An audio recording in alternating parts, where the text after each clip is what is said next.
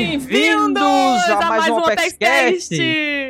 Quem tá invadindo aqui sou o Joe Nanax e meu compadre Durval. E aí, galera bonita, estão prontos pra mais um cast? Então, estão- eles estão sempre prontos, é, não, é a nossa trupe. E dessa vez, Durval, como é que é? Nós que Hum. fizemos as regras, nós vamos começar de um jeito diferente. Uhum. A gente vai começar esse cast pela leitura de e-mails, que é esse espaço maravilhoso que a gente ama de pura interação com vocês. Perfeito. E o que, que não se pode esquecer, Durval? Prioridades. O que a gente não pode esquecer, Nanax, é que vocês devem estar ouvindo aqui pelo site ou pelo Spotify ou algum outro agregador. E a gente quer pedir que vocês vão lá no Spotify e dê cinco estrelinhas pra gente, porque isso é o que faz o nosso coração ficar aquecido. Isso é o que faz a gente saber que vocês estão gostando do conteúdo e nos ajuda a continuar fazendo isso da forma como estamos fazendo, né, Nanax? Eu acho que é assim. Exatamente. Taquem as cinco estrelinhas sem medo, porque isso ajuda pra caramba. E Zuval, olha, eu sei que a gente sempre começa esse quadro de leitura de e-mails tocando no assunto do café quentinho, né? Pipipipopopô. Só que, cara, eu vou ser Exato. sincera com vocês. Hoje eu tô com uma fome que eu acho que nem o Luffy, a Bonnie e a Big Moon juntos Caraca. conseguiriam comer mais do que eu nesse momento. Eu tô sendo super sincera. E sabe, Uhum. a única coisa neste Brasil que mataria a minha fome agora, de uma forma muito digna? O que, Nanax? Três palavras, Duval. Jolly Roger Burger. Ah, cara, meu sonho de consumo, Nanax. Entendeu, né? Entendeu? Olha, esse Apex Cash está sendo patrocinado pela própria Jolly Roger. Que chique, né, Duval? Olha, olha onde chegamos. Nada mais, nada menos do que a melhor hamburgueria temática de One Piece que existe nesse país. Quiçá no mundo. Exatamente, é uma hamburgueria imersiva para fãs de One Piece. Visitem a Jolly Roger, ela tá localizada lá na rua Maracaju, Vila Mariana, em São Paulo. E sério, gente, vou falar a verdade pra vocês. A equipe do Jolly Roger, assim como todos nós aqui do OPEX, eles são extremamente apaixonados por aventuras. Eles se esforçam demais pra deixar todos os visitantes da Jolly Roger satisfeitos. Dá pra ver isso, porque eu e uma parte do time do OPEX visitamos essa hamburgueria. Oh, inveja, velho. É, o Durval não foi. Mas vai na próxima, Durval. Você vai na próxima. Não pode Eu tenho faltar, que hein? ir. Tem eu tenho que ir. É porque assim, o Piauí pra São Paulo fica um pouquinho distante, cara. Mas eu vou É. juntar um pezinho de meia só pra ir visitar. Vale. Pra tirar uma foto naquele painel maravilhoso que tem.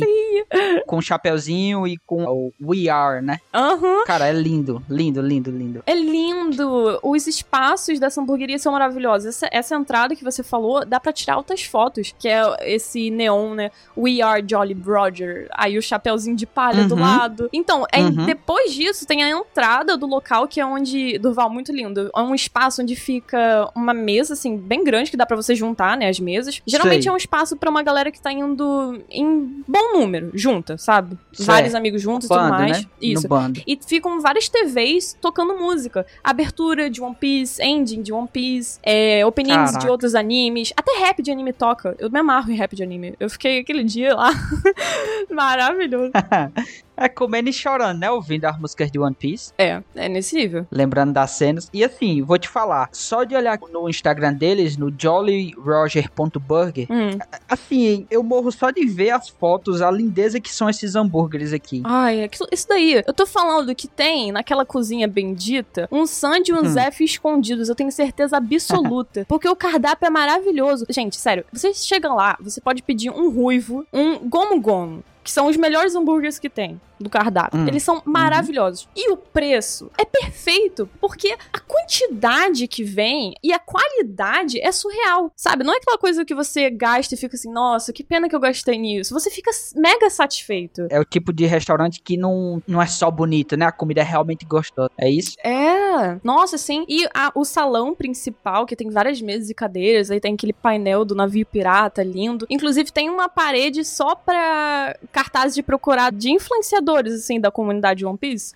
Quem tá lá? Uhum. Quem tá lá? Simplesmente o Mr. 27, né?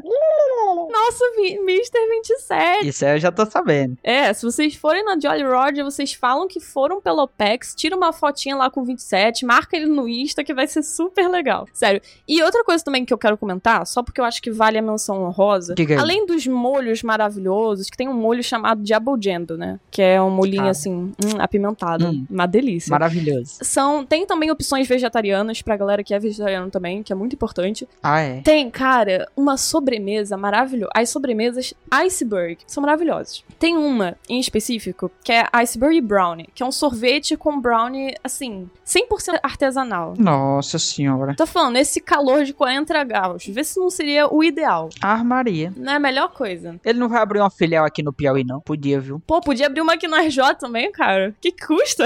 que custa? Vamos ter que voar pra lá. Abre 27 filiais aí. Pois é. 27 filiais, gostei. Enfim, vamos parar de falar que eu já tô ficando com muita fome. Muita mesmo. Eu tô quase engolindo meu notebook aqui, olhando pro iFood deles. Parar. Enfim, se você é fã de One Piece, vale muito a pena visitar a Joy Roger Blue. Nós da OPEX recomendamos super. E aqui no post do podcast tem um link disponível pra vocês saberem tudo sobre esse paraíso na Terra. Maravilhoso. Uhum. Perfeito. É isso, Nanaka. Estamos com fome, mas não estamos derrotados. Agora nós vamos começar a nossa leitura de e-mails, começando pelo recado sensacional. Rapidinho, que eu tô lendo o nome, editor. Corta essa parte. Do Alencar Diniz. É isso aí, Nanax. E ele diz o seguinte: Salve na cama da OPEX. Salve! Meu nome é Alencar Diniz, tenho 39 anos, sou de Contagem, Minas Gerais. Opa! Muito fã de One Piece e da OPEX também. Muito obrigado, Alencar. Ai, que coisa linda. Comecei a escrever esse e-mail enquanto estava ouvindo o cast 190, que é o cast sobre o live action, as expectativas Hum. sobre o live action, melhor dizendo, né? Uhum. Que Nanaka estava presente. Sim. E senti muita vontade de dividir com vocês umas energias positivas que eu tenho sentido a respeito desse live action. Amei, amei. Bora lá. Joga as energias positivas pra cá. Eu concordo com os pontos que vocês levantaram a respeito do que faz um live action dar certo ou errado, mas queria acrescentar uns detalhes do meu ponto de vista que votam a favor do sucesso desse live action em específico. Hum. Ver se vocês concordam, né? Vamos lá. Hum. Vamos lá, vamos lá. A respeito das adaptações de etnia, a princípio parece que não teremos esse problema, né? Eu acho que os diretores adaptam para colocar atores consagrados nos papéis principais e um pouco porque o público ocidental fica confuso ao assistir obras só com orientais, uma impressão que eu tenho. Mas One Piece é uma obra mundial desde o seu conceito e com isso não vão precisar usar esses recursos, pois dá pra pôr gente do mundo inteiro através das sagas. É, isso é real. Uhum. E é legal que o Oda tenha feito isso, né? Ele tem inúmeras etnias e, enfim, os personagens eles são muito caricatos, são muito inconfundíveis. Sim, e também essa questão sobre as etnias é interessante porque o Oda esteve presente durante toda a escolha do elenco, né? E nós sabíamos pelo SBS que todos os Mugiwaras na vida real teriam nacionalidades diferentes. Se eu não me engano, acho que só seria do Japão o Zoro, né? Uhum. A gente teria inclusive um Luffy brasileiro. A gente teve perto. Quase. É, teve quase. O Inaki ainda é latino. É, mas é muito interessante porque até o Zoro, que é o japonês, a gente tem um ator japonês pra ele, que é o Makinyu. Então eu achei assim, Uhum. a escolha do elenco maravilhosa. Sem dúvida, sem dúvida. Tem muitos diferenciais nesse live action que dão pra gente a expectativa de que ele vai ser bem construído, né? Sim, sim. Porque eu, particularmente, eu não participei do cast, mas eu, particularmente, fico com o pé atrás com live actions, né? Mas eu tenho muita esperança nisso. E aí ele continua. Eu também acho que vai ser muito massa eles filmarem cada temporada em uma região diferente do mundo e aproveitar a etnia da região para os arcos, exatamente como imaginávamos ao ler o mangá. Sim, muito interessante isso. Eles gravaram lá na África do Sul. Uhum. Na cidade do Cabo, que é maravilhoso. Imagina, vai gravar Drum aonde? Na Rússia, Alasca? Onde? Não tem como ser no mesmo país, né? E eu acho que o Oda foi acompanhar lá na África do Sul essas gravações, Uhum. né? Teve um anúncio sobre isso. Sim, se eu não me engano, eu acho que ele não conseguiu realizar a viagem por causa do Covid. Ah, foi? Tadinho do Oda. Mas vão ter outras oportunidades pra ele ir e ele tá bem preocupado com essas gravações, assim. Ele tá bem interessado, então ele vai participar. Isso Sim. dá mais um ponto positivo, né? É, exatamente. E aí ele continua. E aí temos a questão que eu mais queria falar com vocês, que é o tamanho da obra. Hum, Eu cheguei a fazer até uma planilha do Excel. ó- olha só. Ó, o Baruto. olha.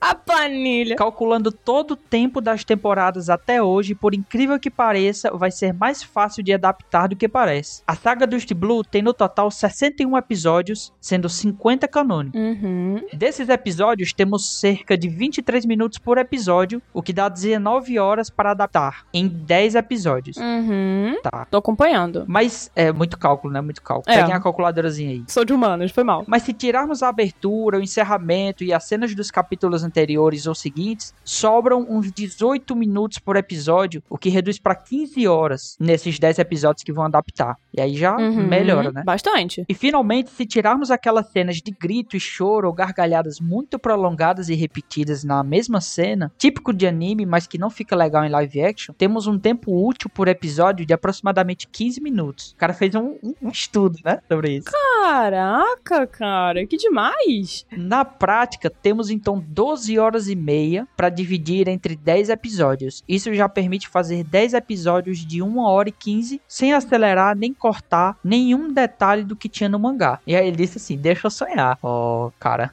Nós Estamos sonhando contigo. Se forem fazer 10 episódios de 50 minutos a 1 hora, vamos perder pouca coisa. Cara, muito interessante, porque nesse cast tava eu, Ansem e o Baruch se matando pra descobrir como seria a ordem dos episódios, quanto tempo eles teriam, se ia deixar alguma Uhum. coisa de fora. E é isso, o Dini chegou e lançou braba. Maravilhoso, veio para acrescentar. Eu quero que seja exatamente assim. Tem que seguir essa fórmula aqui, Diniz, por favor. Nós vamos mandar isso aqui pro Oda, beleza? No WhatsApp dele. Bora. pra Netflix.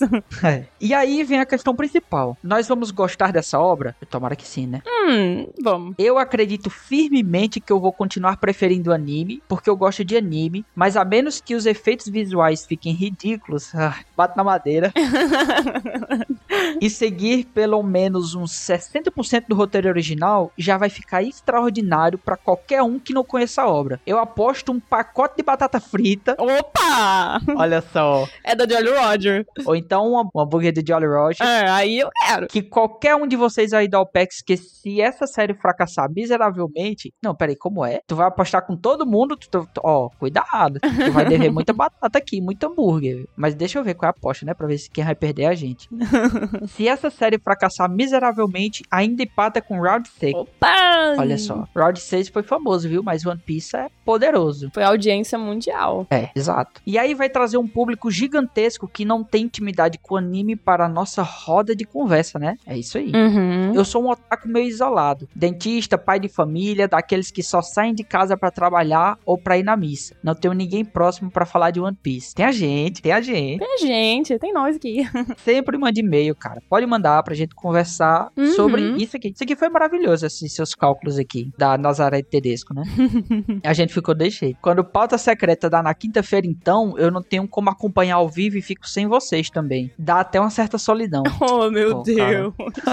que tristeza. Minha filha é pequena demais pra isso. Minha esposa não gosta de anime e os meus cunhados até gostam, mas trabalham pra caramba e tem preguiça de começar a assistir do zero. Se a série servir pra eu apresentar o Luffy pra minha esposa e pros meus amigos mais próximos, já serviu demais. É sobre isso. É, é a saga pra ver se a Durvalina começa a assistir One Piece também, ou ler. Sim. E olha, é pra isso que eu estou sonhando com live action. Eu não estou sonhando com live action pra ele suprir as minhas expectativas como fã de One Piece. Até porque eu tive contato com o mangá e o anime inteiro. Eu sei da qualidade que o mangá e o anime têm, que é insuperável. Mas eu Uhum. quero que o live action ele sirva pra abrir mais portas ainda pra One Piece. Eu tenho uma mãe e uma irmã aqui em casa que elas adoram a história de One Piece, sabe? Eu já mostrei episódios separados, elas assistem, elas gostam mesmo. Mas elas não vão parar Uhum. pra ver mil episódios de um anime, entendeu? Pra elas tá fora da realidade delas, sabe? É. Então, chegando uma série que venha com uma qualidade boa e que passe a mensagem que One Piece passe, eu quero isso, que passe a mensagem que One Piece passa, já vai dar muito certo. Porque eu sei que elas vão gostar. Maravilha. E outras pessoas também vão gostar, que não deram a chance pra One Piece antes, né? Uhum. Eu acho que esse tem que ser o objetivo, assim, do live action. É isso aí. Tem pessoas como o meu irmão que eles falam que não leem ou não assistem, porque eles falam, ah, mas é um desenho, mas não é nem real. Real e tal. E aí o live action já tira um pouco esse, Uhum. esse estigma aí, né? De ser um, um desenho. Uhum. Eu sempre digo, cara, é pela história, história, presta atenção na história, mas focam no desenho, agora com live action, é como a Nanax disse, pode ser uma abertura de portas para que muitas pessoas comecem a consumir One Piece, saber dessa maravilha que é One Piece. Porque potencial tem, né? Tem. Para concluir essa conversa, então, eu quero convidar vocês para sonhar mais um pouquinho comigo. Já estamos aqui. Hum,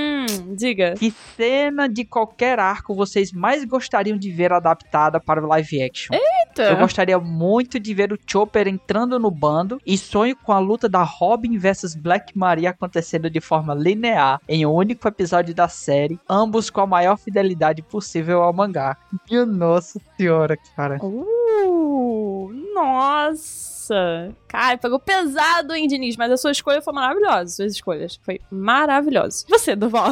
Olha, É uma pergunta difícil de responder. Hum. pra mim eu tenho duas, duas. Veio aqui de, veio na minha cabeça. Uhum. A Guerra dos Melhores, eu tenho medo, mas nossa, pode ser, ser absurdamente incrível no live action. Aham. Sim. E algumas cenas de impacto por causa da frase. Por exemplo, a cena do Zoro falando que não foi nada pro Sanji. Ai, sim, sim, com certeza. Ah, velho. E o do Jinbe falando pro Luffy que ele deve ver o que ele ainda tem e não o que perdeu. Sim, sim, também. Muito boa. E pra tu, Nanak, tem alguma que veio na tua cabeça? Pra mim, assim, eu não vou pensar muito lá na frente. Uma que tá, Tá. mais próxima, assim, nos primeiros arcos, eu gostaria muito de ver uma das cenas finais de Skypiea. Gostaria Hum. muito de ver naquela do sino, é, porque toda essa cena, o sino, o conjunto ali da sombra do Luffy, sabe? Uhum. Uma cena também de Alabasta, aquela cena icônica de Alabasta, porque eu acho que seriam cenas que hum, o, o público que ainda não viu One Piece, que não tem contato, assim, não, não tem spoiler, nem nada, iam se apegar muito, sabe? Eu gostaria muito de ver essas cenas. Mas você já imaginou o live action sendo fiel, assim, 100%, e essas cenas todas en- entrando, sabe, na febre? Tipo, Uhum. sabe a, a guerra de Game of Thrones, que todo mundo fala? Hum, a guerra dos bastardos? Eu sei que muito Sei, amigo meu sei. fala, não sei qual é o nome da, da guerra, mas muito É amigo essa, fala. é essa. É, Eu então, é muito essa, a amigo fala que é, que é lendário e tal. Imagina, a guerra dos melhores, One Aí todo mundo Caraca, falando da velho. guerra dos melhores. Pô, cara, ia ser muito bom. Nossa, muito, muito bom. Tô muito animada. Ia ser, viu? Gostei, gostei. E pra vocês? Comentem conosco. Comentem. Por favor, O comentem. que, que vocês estão mais animados pra ver no live action? É, isso aí. Comentem tanto no, nos comentários aqui do cast, como em e-mails também, se vocês quiserem mandar. Inclusive, aproveitando aqui, o e-mail é o contato arroba onepiecex.com.br, tá? Isso aí. E aí o Alencar finaliza dizendo: Muito obrigado a todos vocês pelo trabalho e pela companhia ao longo dessa obra. Um abraço enorme para toda a equipe da OPEX e até mais. Muito obrigada, Lencar. Mande mais e-mails. Muito obrigada também pela companhia. Pela sua companhia, que é muito importante pra gente. Isso aí. Valeu, Alencar. Obrigadão. Muito bom. E o próximo e-mail que nós temos aqui é do nosso amigo chamado Odair. Ele começa meio assim: Boa tarde, meu nome é Odair, mas meus amigos me chamam de Oda. Aí, ó. Caraca, Oda! E aí, velho. Oda? Caraca, a gente tá falando com Oda, cara, meu Deus. Privilégio. Pô, privilégio, viu? Olha, ô, Oda, tu ouviu aí, né, o e-mail do, do Alencar? Tu viu o cálculo aí, não foi? É, o que, que você achou? Fala pra nós. Ele continua assim: sou de Agristina, Pernambuco, e sou um professor de 24 anos a partir do final de fevereiro e acompanho o Apex Cast desde o episódio 15. Nossa, tá há muito tempo com o Apex, meu Deus. E boa jornada aí como professor, porque é uma jornada maravilhosa, admiro muito o trabalho. Ele Uhum. continua comentando: quero comentar uma errata e um comentário. Não quero ofender ninguém com eles, só quero dizer que discordo de algumas coisas ditas no cast. Lembrando que o e-mail do Oda se refere ao cast das expectativas para o live action. Primeira, Uhum. a errata. O live action de Bleach da Netflix, a menos que estejamos falando de live action diferente, vai só até o sequestro da Rukia pelo Byakuya e Randy. Então, ele compila a história do Ichigo, que demorou 30 episódios e não 60, como é dito no cast. Isso pode parecer ainda muito, mas temos que lembrar que o live action foca na história do Ichigo, sua família, seu passado traumático e na sua relação com a Rukia. Então, coisas como o periquito do Shed não foi adaptado. desculpa, desculpa. é que eu não sou fã de Bleach, então não tô entendendo esses termos. Pois é, cara, a gente não assistiu Bleach. Mas tudo Ai, bem, o Baruque tá ouvindo, Tá, ele lá. assistiu. Não foi adaptado. O irmão Hollow da Orihime não foi adaptado. O Ryuson do Babaca não foi adaptado. E vocês podem discordar de mim. Mas isso fez muito bem ao filme. Todas essas partes são coisas de um Bleach que não existe mais depois da Soul Society. Porque eles eram o que o Cubo queria que Bleach fosse. Mas no final das contas, Bleach não foi aquilo. Eu, inclusive, sou do time de cinco pessoas que gostam de Bleach. Gostei que ele é sincero.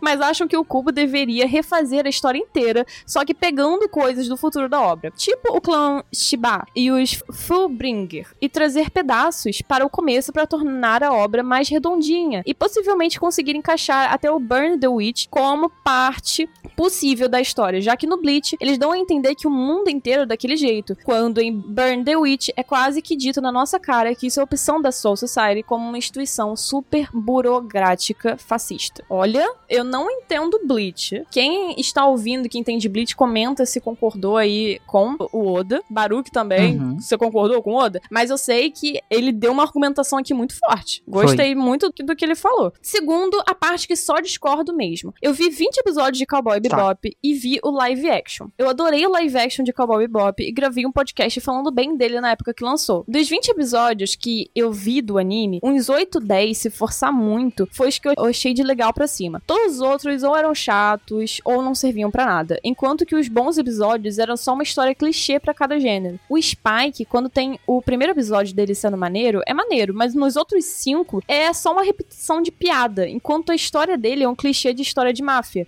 A história da Faye, tipo, dois, três episódios espalhados pelo anime inteiro, que é um clichê de história de gente com perda de memória. Enquanto no resto do anime, ela é só a mulher do grupo que vai e vem quando precisa. O Jet Black é o melhor personagem da obra inteira, mas a história dele é um, dois episódios que é clichê de história de policial, mas é bom demais ao ponto Uhum. que depois ele é relegado ao amigo negro do protagonista branco maneiro. A criança e o cachorro só são isso mesmo, então são irritantes quando não são usadas pra fazer piadas que eu ri tanto quanto rio de piada preconceituosa. Ou seja, eu não ri. Nossa, pesadíssimo. Enquanto a série for ficar colocando um pouco da história do Spike em todos os casos, ficou mais diluído. E eu simpatizei mais com os personagens da máfia. Os episódios da Face são muito sentimentais e eu gostei muito. O episódio do Jet- Black foi um respiro e mostrou um lado que eu não achei que ele teria, já que não vi isso nem no anime. Talvez esteja nos quatro episódios finais que eu não vi. E o Spike é assim maneiro, mas ele não é o Jotaro da obra que tá lá todo episódio pra se mostrar o melhor em tudo que faz.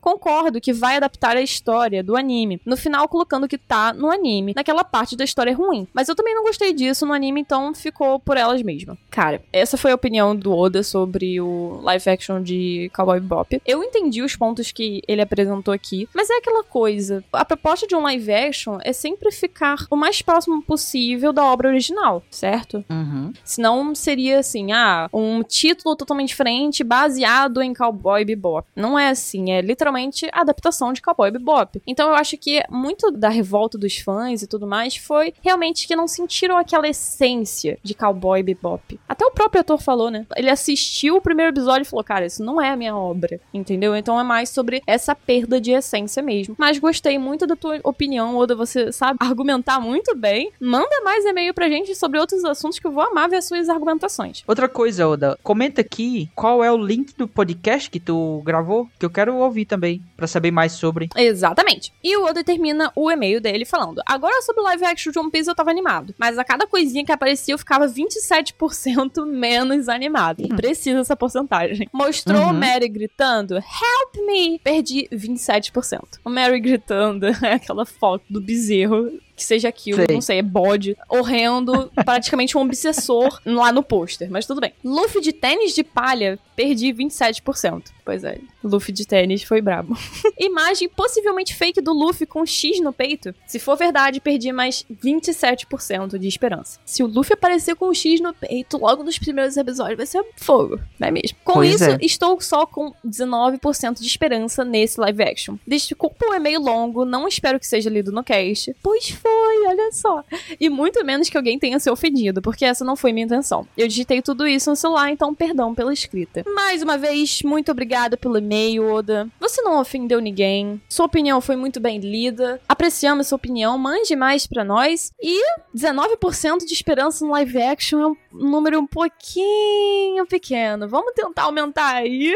Vou te dizer assim, que expectativa baixa é melhor do que expectativa é, alta. Verdade. No fim das contas. Verdade. Mas outra coisa que pode te animar também é o seguinte: muitas vezes os posts que são publicados sobre uma obra são para ajudar a adaptar a obra a partir da opinião que as pessoas têm sobre aquele post. Então pode ser que algumas mudanças ocorram dependendo do que o pessoal achou sobre o, o Mary, sobre o Luffy de tênis, ou sobre o X no peito. Sim, inclusive temos uma matéria na OPEX explicando o caso do chinelo uhum. e do tênis do Luffy lá no live action, que foi o 27 que publicou na OPEX. Se você quiser lá dar uma lida também. É bem interessante o que tá por trás disso daí. A gente vai deixar aqui o link também. Bom, agora acabamos nossa leitura de e-mails novamente, não deixe de mandar e-mail para nós, porque nós amamos fazer esse quadro, que é a leitura de e-mails. É um quadro onde nós temos interações com vocês, que é o nosso público. Enfim, é muito bom. Deixa o cast completinho. E falando sobre cast, já fazem 84 hum. anos do Val que nós gravamos esse cast do Oden. E finalmente, graças a Deus, graças ao editor, ele tá saindo. É um cast maravilhoso que vai cobrir toda a jornada do Oden, que é um personagem que todos nós da comunidade de One Piece tanto admiramos. E o aniversário Isso. do Oden, inclusive, inclusive foi dia 22, mas quem vai ganhar o presente são vocês, que vai reviver toda a história dele. Esse cast ele conta com a minha participação, vocês não se livraram de mim ainda, com a participação da Becca, do Ansem e do Dylan. Agora, silêncio, eu quero que vocês continuem fazendo o que estão fazendo, aumentem o volume e façam que nem o Oden. Se taquem numa corrente e continuem até o fim.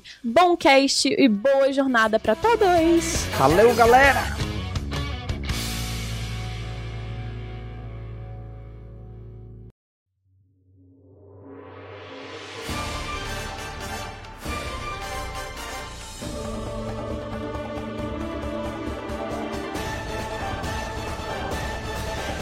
Então, e com a volta do Oden, surge a decisão do Sakiaki, né, que é o pai do Oden, que é o Shogun de Wano, de deserdar ele, banir ele da capital das flores, por causa dos vários problemas que ele causava ali na cidade, uhum. na capital, desde que ele é criança, né, como a gente já tá sabendo. E enquanto isso, o Oden tava ali preparando um prato, né, em cima da pira de ossos de uma pessoa, de um amigo que tinha acabado de morrer ali há pouco tempo. E o pessoal é. ignorando, chorando ali, com raiva dele, né, que, que ousadia é essa, né, essas coisas, tudo, né, e o pessoal achando que ele tava simplesmente zoando a pessoa que morreu, né, e Sim. ignorando o sentimento das pessoas, tudo. Mas ele vai comendo, bebendo e tudo. Quando ele dá o último gole ali do saque, ele põe o, o, o saque de lado ali, joga em cima da pira de fogo ali e agradece, fala que foi bom partilhar aquela última refeição com o amigo dele, né? Aí que o pessoal entende que ele tava. Esse era o jeito dele de demonstrar os sentimentos, né? Você vê que as mulheres ficam, tipo, até uhum. começa a ficar apaixonada pelo Oden. Né? Que homem! Nossa, que incrível! Então, seria isso que ele tava fazendo. E naquele mesmo dia, quando ele tava voltando, né, do, desse funeral, ele acaba encontrando com o Kinemon e o Denjiro, que estavam discutindo ali por causa do filho filhote daquele javali da montanha, o deus da montanha, que tava atacando a cidade. Não, a gente tem que devolver isso, que ele vai destruir tudo, não sei o que. Se ele tá atrás do filhote e tudo, aí o Oden escuta ele até, dá uma cara a ele, assim, fica bem pertinho da cara dele. É, que história interessante que eu ouvi. E, e aí ele pega e pô, parte pra si, cima do, do javali. Aí ele fala, não, me dá isso aqui. Aí o pessoal vê o Oden com o javali e fala, ah, é, tinha que ser o Oden de novo que aprontou essa. Tinha que ser. Tipo Chaves, tá ligado? Tinha que ser o Oden de novo que tá pronto essa, ele que trouxe esse monstro pra cá, não sei o que, que tinha comido as pessoas da cidade, inclusive a, a Tsuru, né, que, é, que viria a ser a mulher do Kinemon. Uhum. Tinha sido engolida pelo deus da montanha lá, que é aquele javali gigantesco. Uhum. E no meio dessa confusão, o Oden ele escuta, né, os dois conversando ali tudo, e é legal que a primeira relação deles ali já é de uma confusão gigantesca, né, o, do, do, dos dois. E ia ser os primeiros é, samurais que ia servir o Oden, né, os principais pupilos. Sim, é, e é muito interessante, assim, essa parte, porque a gente tem lá o Kinemon discutindo com o Oden, né? Porque o Oden ele quer ficar com o Javali, e o Kinemon tá, não, mas o Javali é meu, não posso te entregar, que não sei o quê. Enquanto isso, tipo, as pessoas sendo engolidas, como você falou já, e as casas sendo tudo destruídas, tá tudo em chama, pegando fogo. E os dois lá discutindo pela posse do javalizinho. E aí, co como você comentou, né, que a Tsurujo, ela tinha sido engolida pelo javali. Uhum. E é só nesse momento que eles estão discutindo que chega lá os, os capanga lá, que estão atrás do Kinemon, e avisa ele, né, sobre isso. Que, não, que ela tinha sido devorada pelo aquele monstro. Uhum. E a gente tem o, o Kinemon, ele, assim, fica perplexo, ele solta, né, o, Sim. o porquinho que tá com ele naquele momento. E Uhum. fica, assim, em choque, né, porque o Kinemon não era ninguém naquele momento. Ele não Sim. tinha nada e não tinha ninguém, ele era só um bandido que, sabe, só enganava os outros, sabe? E Sim. a, a Otsuru era a única pessoa que ainda acreditava nele, ainda confiava nele, eles eram amigos de Uhum. infância, sabe? Tadinho. E aí ele parte assim, cego pela ira, pra cima do deus da montanha, tipo, perguntando até mesmo que tipo de deus que ele era, sabe? E essa parte é Sim. engraçada que só tá o Denjiro ali no cantinho, né? Aham. Admirando o Oden nisso tudo, no meio disso tudo. E aí, nesse momento, o Kinemon ele vai e parte pra cima do javali gigante. O Oden ele até reconhece o tipo de coragem que ele demonstra naquele momento. Uhum. E só que isso não era o suficiente, né, Pra derrotar um bicho que era claramente muito mais forte do que o Kinemon naquele momento. Sim. E então o Oden, ele pega o javalizinho, o filhotezinho e ele ergue ele pra cima do deus da montanha.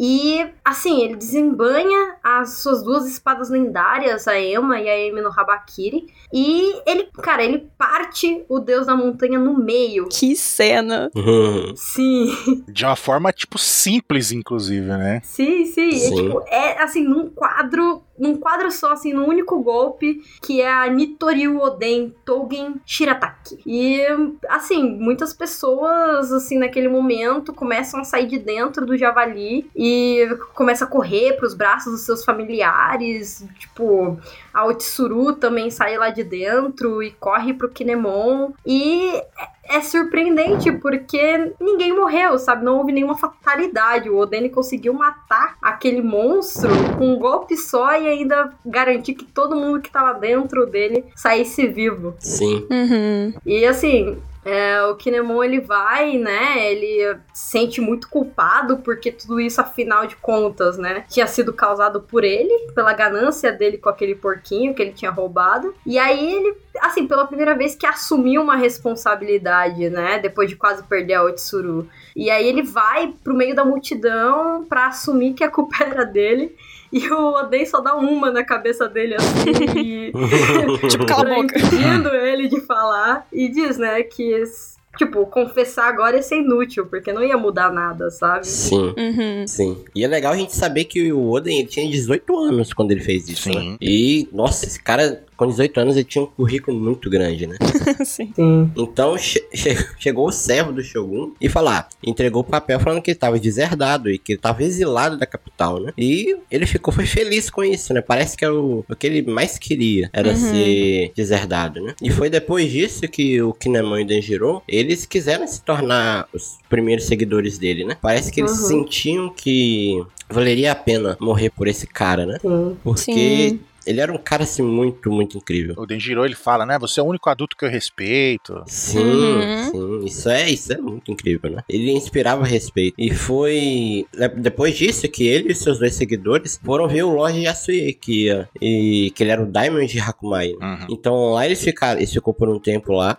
E Uhum. lá tava uma pessoa, um servo, que se chamava Kurozumi Orochi. Só que na época o pessoal não sabia que era Kurozumi ainda. É, na época era apenas o Orochi. E ele era. A gente via ele como. Ele era visto né, apenas como um cara humilde, inofensivo. Uhum. Bobão. é, bobão. Então, depois disso, o Oden ele sai de Hakumai, é, mostrando que ele tinha um interesse lá na, na Terra Sem Lei de Wano, né? Que era Kuri. E na Uhum. grande fera que comandava esse lugar, que era o grande Azura Doji. Do grande. Ele mesmo. É ele. O grandessíssimo. Ninguém mais além dele. Isso.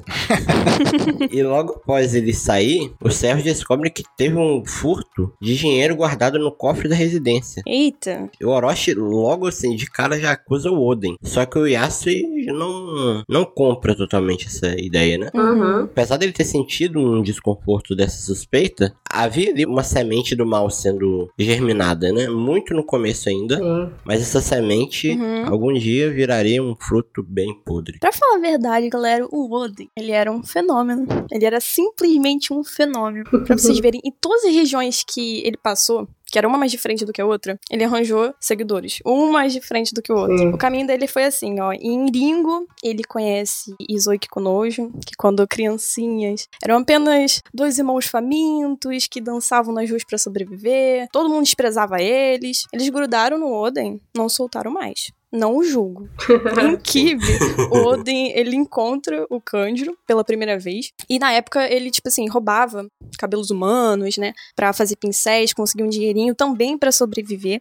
Ele tentou roubar Uhum. os lindos e longos cabelos pretos do Oden. Não deu certo. Se rendeu e também começou a segui-lo. Em Udon, que o Oden, ele conhece o magnífico Raizo. Sim, gente. Nin, o nin. ninja genial Nin, nin. Raizo. O Nin nosso querido Nin Ele na época tava com o coraçãozinho partido, tinha acabado de sair do grupo Oniwa Banshu, que é o grupo ninja que serve ao Uhum. Shogunato, né? Uhum. E o mais legal, assim, que eu acho dessa parte da jornada do Oden por um ano é que todos esses corações eles foram conquistados pela aura dele, sabe? Sim. Tem algo nele que atraía as pessoas querendo seguir seus passos, querendo Uhum. querendo seguir seu espírito. E foi justamente dessa forma que os seguidores do Oden surgiram. Um por um, sendo conquistados dessa forma. Sim. E mudando de cenário aqui, vamos pra uma parte cômica. Que em uma bela noite, tá lá o grupo, mais novo grupo do Oden, Kinemon, Kanjo, Kikunojo, Izo, Raizo e Denjiro. Uhum. Eles estão descansando em volta de uma fogueira enquanto eles estão esperando pelo Oden que havia ido fazer o xixizinho dele. O problema é que o Oden havia ido fazer xixi há um dia já. Quando o Kinemon ele se dá conta da situação, já é tarde demais. O Oden tava onde? Indo pra Kuri. Aí você me pergunta, pô, Nanax, como é que o Oden tá indo pra Kuri, aquela terra sem lei, perigosíssima de Wano sozinho? Gente, ele é esperto, ele não é bobo. Ele entrou lá da forma mais cautelosa possível, que é quebrando o portão principal e atraindo toda a atenção pra ele. Totalmente. Se não fosse assim, não era o Oden. Uhum. Sutil como um elefante em cima da geladeira, né? E desafiando todos ao mesmo tempo. É, bem cauteloso. Mas a parte cômica ela se encerra bem aqui. E o que vem é, eu vou descrever dessa forma, que é um contraste tremendo. Que assim que ele pisa em Kuri, ele sente o cheiro, tá? Literalmente assim no mangá. Ele sente o cheiro de sangue, suor e cadáveres. É. Então a frente do Oden tá assim, uma manada de homens, um mais assustador que o outro, com as espadas já desembanhadas, ou seja, estavam preparados para atacar, e pior, direcionando toda a intenção de matar pra ele. E quando finalmente os seguidores conseguem chegar na região ali onde o Oden estava enfrentando o Azuradoji e tudo aqueles bandidos de Kuri, a gente vê, tipo, Uhum. contra a luz, tá começando a amanhecer, que eles passam a noite toda, tava chovendo, tudo, e eles chegando lá, quando eles chegam no Uhum. amanhecer do outro dia. Quando eles chegam, a gente só Uhum. vê o Oden sentado, assim, né, num, num negócio assim, vê sentado, ah, Oden, não sei o que, né, Oden Samar, não sei o que. Aí quando eles terminam de amanhecer, assim, você vê que ele tava sentado não em cima de uma pedra, né, ele tava sentado em cima do Azura Doji, que tinha sido completamente derrotado e tal. Estava com- à mercê total do Oden. Se ele quisesse, ele tinha matado o Azura ali já era, mas ele não, Uhum. não quis fazer isso, né? O, o, o Azura implora, não, pode me matar. Uhum. E não sei o que, mas ele falou: não, não, não, não vou fazer isso agora. Aqui a, a, região de Kuri é minha, só tá sob minha responsabilidade. Sim. Ai, que lindo. Sim. Né? E, e ele falando que, Que vai reconstruir o lugar, e os caras tudo era.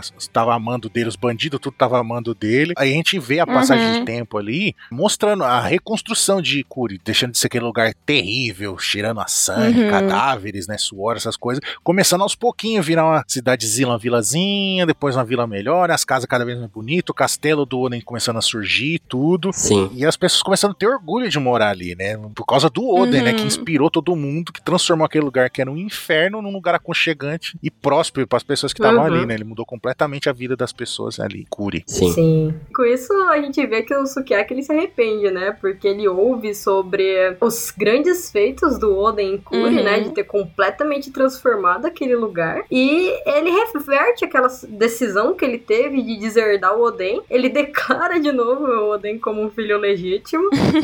e não só isso, como ele dá pro Oden o título de Daimyo de Kuri. Ah, E, cara, é, é uma festa, né? Porque todo mundo Total. comemora Sim. e fica, assim, extasiado com a notícia e eles erguem aquele castelo, aham. né? E tira até uma fotinha em frente, assim, ei, galera, a gente construiu aqui. É mó bonitinha essa parte. É muito bonito. E a partir daquele dia, aquele grupinho que tava seguindo o Oden lá atrás, eles estavam é, agora em sete, né? E junto com a Shuradoji, que já acabou de integrar esse grupo, e eles Uhum. começam a ser pouco a pouco reconhecidos, né? Como o que viria a ser os samurais de Oden. Exatamente. E cara, como eu disse, né, até o próprio Shuradoji, que ele odiava pessoas que tinham poder, que eram privilegiadas, que nobres, etc. Ele acaba também, né, se juntando a esse grupo e se entregando à vontade do Oden, aos desejos dele Uhum. e admirar ele também de uma forma como todos os outros. É interessante que ele tá falando tudo esse orgulhoso, né? Tipo, não, eu mudei, É, que agora eu acredito, né? Ele vou virar uma pessoa boa, Zurado. Hoje aí o Oden dá uma voadora na cara dele, chega, igual o Ikki, né? Chega de sentimentalismo. Aí o Zurado, eu vou te matar, não sei o que. É muito bom. Sim. muito fofos. Sim.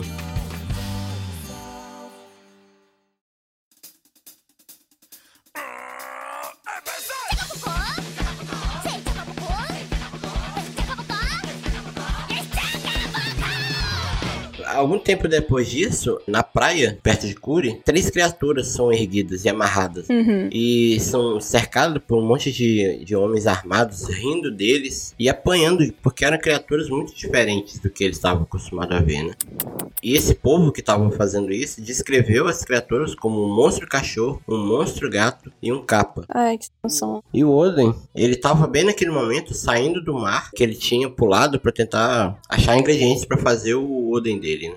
E quando ele vê essa cena horrível que tava acontecendo na praia, ele faz uma expressão muito, muito, muito de, de desagrado, sabe? Uhum. E instantaneamente ele dá uma surra nos caras que estavam fazendo aquilo e fala uma das, das suas melhores frases que reverberaram, né? Que é: temer aqueles que se parecem diferentes somente destaca sua ignorância. Ai, coisa Sim, linda. Nossa, que demais, cara. Incrível ver como o Oden, mesmo sendo uma pessoa truculenta, ele ainda tem um. Um senso de honra e, né, e respeito. Afinal, eles eram criancinhas, né? Sim. E essas três criaturas, elas eram chamadas de Inuarashi, Nekomamushi e Kawamatsu. É, que a gente descobre que, né?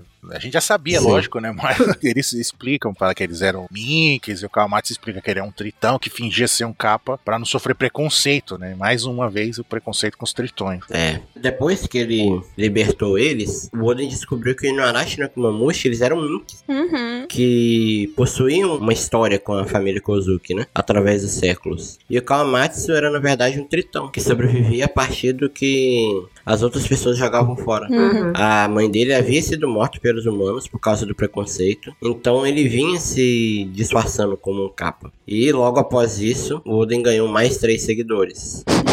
ah, gente, puta que pariu. Até o final desse cast eu vou chorar, velho. É, é uma história muito emocionante. Tava até fofo aí, mas pessoal, havia um probleminha. O crescimento do grupo não tava andando nem um pouco em equilíbrio com os recursos que eles tinham disponíveis. Ou seja, eles estavam ficando pobres. É. E pra complicar, o bonzinho do Oden não parava de emprestar dinheiro pro tal daquele Orochi. Mas tudo bem. Visto isso, os seguidores do Oden ficaram preocupados, tiveram a brilhante ideia de roubar o dinheiro que eles sabiam que tinham lá na residência do Lord Yasui.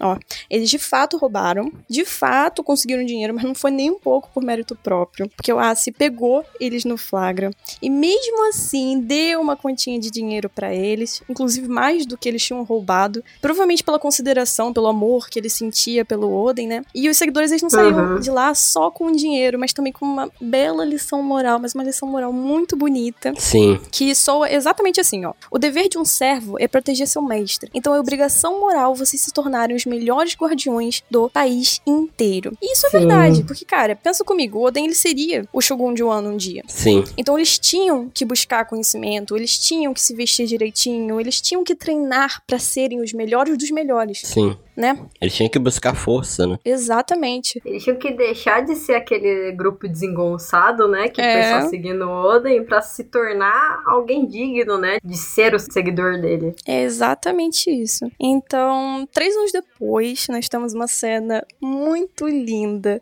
na qual a capital das flores ela recebe uma visita inusitada do Oden, dos seus retentores. E, gente, eles estavam completamente irreconhecíveis. Parecia, sabe, a procissão de um shogun? Uhum. A gente vê no mangá que o Oden tá com um sorriso orgulhoso no rosto. Tem pessoas caindo de joelhos observando a cena. Eu tenho certeza que eu seria uma delas.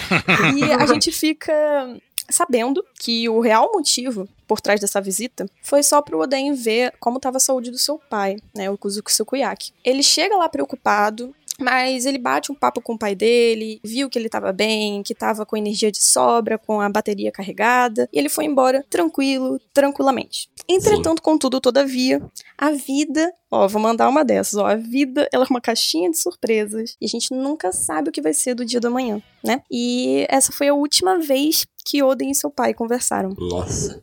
E o que é obstinado em conseguir convencer o Barba Branca de deixar ele fazer parte da tripulação para ele partir pro mar e conhecer o mundo, não tava, tava muito bom, né? Porque o próprio Barba Branca não tava a- aceitando a ideia.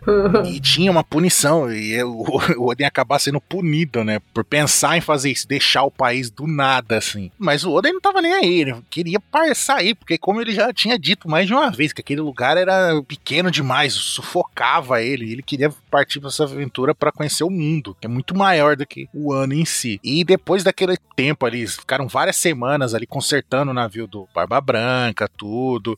É, o, e é legal que a gente vê um pirata virando amigo de um daimyo, né? Uhum. E era pra ser o futuro Shogun de Wano, um rei, né? O líder de um país inteiro, e eles trocando uma ideia mó boa, viraram amigaço mesmo, os dois abraçados bebendo. o Barba Branca mostrando pra ele vinho. Ele, ah, então isso aqui, que bebida que é essa? Aí o Barba Branca fala, é o saque de uva. é, eles são demais. Poder entender, né? Tipo, é o saque de uva, aí pronto, beleza. Mas mesmo ele virando um, tipo, um grande amigo do Oden, ele não podia levar, tirar ele de lá, né? Porque praticamente Uhum. fazer isso daí ia ser considerado um sequestro, ia ser um negócio terrível. Ele não queria Sim. se envolver com isso, né? Exato, eu não quero ser pepino pra mim, não. É, esse BO não é meu. É, tô fora. Sim. Inclusive, o Barba Branca era o único pirata que evitava o problema. Exato, eu tô Uhum. fora. E ele pega como forma de agradecimento tudo e ia deixar ali, tipo, vários materiais, coisas, né? Como os baús de tesouro, tudo, pro Oden e resolveu partir, falando tchau. Beijo, me liga. Isso aí na surdina, né? e saiu escondidinho, porque se ele sabia que o Oden ia tentar. Fazer alguma coisa. Exatamente. Afinal, ele já se conhecia há tempo suficiente pra saber disso, né? Uhum. E lá atrás você usou a palavra certa, cara, obstinação. O Oden ele é essa pessoa muito obstinada que mesmo eles tentando sair nessa surdina, né? Ele, ele não ia se deixar enganar, né, gente? É. Ah, cara, ele sai correndo assim, sorrindo, como sempre, né? Tá sempre sorridente. E ele, cara, ele lança uma corrente no mastro do navio do Mob Dick e ele se joga no mar pra ser puxado. E o Izoki, ele já esperava que o Oden fosse tentar fazer algo parecido. Ele, nem um pouco feliz, né? Ele pula nas costas do Oden pra tentar impedi-lo. Sim. Fica os dois agarrados lá na corrente, é uma engraçado. É muito engraçado essa cena. Sim, todo mundo lá no navio, né? Assistindo aqu- aquela loucura acontecendo, né? Tipo, mano, o que esses caras estão tentando fazer? e o navio quase, tipo, pra descer aquela cachoeira de ano que a gente sabe, né? Que é, que é um absurdo aquela cachoeira de 90 graus, assim, monstruosa. E o Uhum. Barba Branca, ele tipo, percebe assim e fala: Não, já que é impossível impedir ele, né? Vamos tentar fazer alguma coisa aqui, né? Ele fala pro Marco puxar só o Izo a bordo, né? Até porque perigoso pra caramba aquilo que ele tava fazendo. É. E E ele, naquele momento, queria testar o Oden, né? Testar a persistência dele. De um cara que a gente vê naquele momento que nunca tinha ido pro mar, só que ele tinha muita força de vontade. Então acho que ali tá querendo Aham. testar a força de vontade além da persistência do Oden. E que e que pra ele, né, pro Newgate, ia ser complicado colocar um cara maluco daquele, né, na tripulação, conhecendo ele há tão poucos dias, né, colocar a família dele em risco acima de tudo. Sim. Inclusive porque o Oden era um tipo de cara com muita determinação e o Oden ele não tinha um estilo de ser um seguidor, né? Ele tinha um estilo de capitão. Sim, Uhum. sim, e e isso seria completamente complicado pro Barba Branca lidar com uma pessoa assim, né? Sim. E é, nesse momento que ele propõe pro Oden que se ele quiser mudar o, o seu destino e ele teria que fazer uma coisa, né, Pra convencê-lo que a obstinação do Oden naquele momento era o suficiente. Então ele desafia o Oden a ficar durante três dias preso naquela corrente em alto mar, sendo puxado pelo navio. Meu Deus. E que se ele conseguisse sobreviver àquilo, ele poderia entrar na tripulação do Barba Branca. Ele seria aceito a bordo do Mob Dick. Só fazendo parênteses aqui, parece muito uma gincana do Luciano Huck. e, nossa, e durante isso o Oden passou por tudo que um, um ser humano não aguentaria passar, né? É, ele enfrentou animais marinhos enormes, hum, tempestades violentas. Todo mundo sabe que uma tempestade já é forte em terra, imagina uma tempestade no mar, né? Em alto mar, né? É uma Uhum. coisa absurda. E ondas sem iguais, frio, né? Muita Tu- coisa. Tudo que ele poderia passar, né? Então ele foi forte e, e determinado. E isso conquistou, assim, os tripulantes do Barba Branca, que eles começaram até a torcer por ele. Ah, você consegue. Só que faltando 10 minutos pra acabar esse, essa aprovação, ele acabou se soltando da corrente. Eita. Mas por que que ele soltou? Tem um porém. Tem um porém, porque ele vai parar numa ilha desconhecida e com aparência monstruosa, né? Ele logo grita que ele ouviu uma mulher chorar por ajuda. O Oden tinha também o hack do Sanji, né? E, e eram vários criminosos que estavam cercando uma mulher chamada Amatsuki Toki. Assim que o Oden chega, ele já sai correndo com medo do Oden, né? Porque fizeram certo, né? Porque, meu Deus, conseguiu salvar a Toki. E no dia seguinte, ele acordou agradecido porque ela cuidou dele, né? Sim. Ele tava assim chateado por ter perdido né, o Mob Dick, então ele tinha perdido a oportunidade dele de ir pro Marco Barba Branca, mas estava feliz de que ele poderia começar ali a escrever sua história naquela ilha. Qualquer lugar era o suficiente, né? Sim, então, mesmo não estando com o Barba Branca, ele já estava feliz porque ele poderia começar ali, porque ele já tinha saído. Uhum. Uhum. Então, logo de início, inimigos aparecem. Na verdade, inimigos com aparência que o Oden nunca tinha visto. E ele ficou fascinado. Se bem que a fascinação ela durou bem pouquinho. Porque o grandíssimo Barra Branca, ele chega na ilha, coloca, ó, todo mundo pra correr. Vai, no minuto. Ele, hum, logo em seguida, já de cara, assim, pede em alto e bom som para que o Oden suba a bordo do Moby Dick. A justificativa do Newgate, nesse momento, ela foi bem racional, para falar a verdade, porque mesmo que o Oden tenha perdido o desafio dos três dias, ele desistiu da sua ambição, ele desistiu do seu sonho para salvar uma mulher em apuros. Vê se isso já não prova o valor dele, a bondade dele. Já prova muita coisa. O Oden, ele ficou muito feliz, né? Desacreditado. E foi a primeira vez também que ele apelidou o Barra Branca de Branquinho Chan. o ápice da intimidade dos dois. Total. Apelido fofo. E detalhe, com o Oden entrando no bando oficialmente, o Barra Branca ele recebeu quatro brindes. Não foi só o Oden, não. Foi o Iso, que chegou pra ficar, o Nekomamushi, o Inuarashi, que estavam escondidos no navio desde Kuri, e a mulher misteriosa que o Oden tinha ajudado, a Toki. O Mabdik Zarpa, as novas aventuras começam. Você já imagina como é que tá o Oden, tá doidinho, mega empolgado com todo aquele novo mundo que se abria em sua frente. E pra vocês verem, a empolgação era tanta que o bichinho foi repreendido diversas vezes pelos próprios companheiros por ser só um pouquinho imprudente. um pouquinho. Só um pouquinho.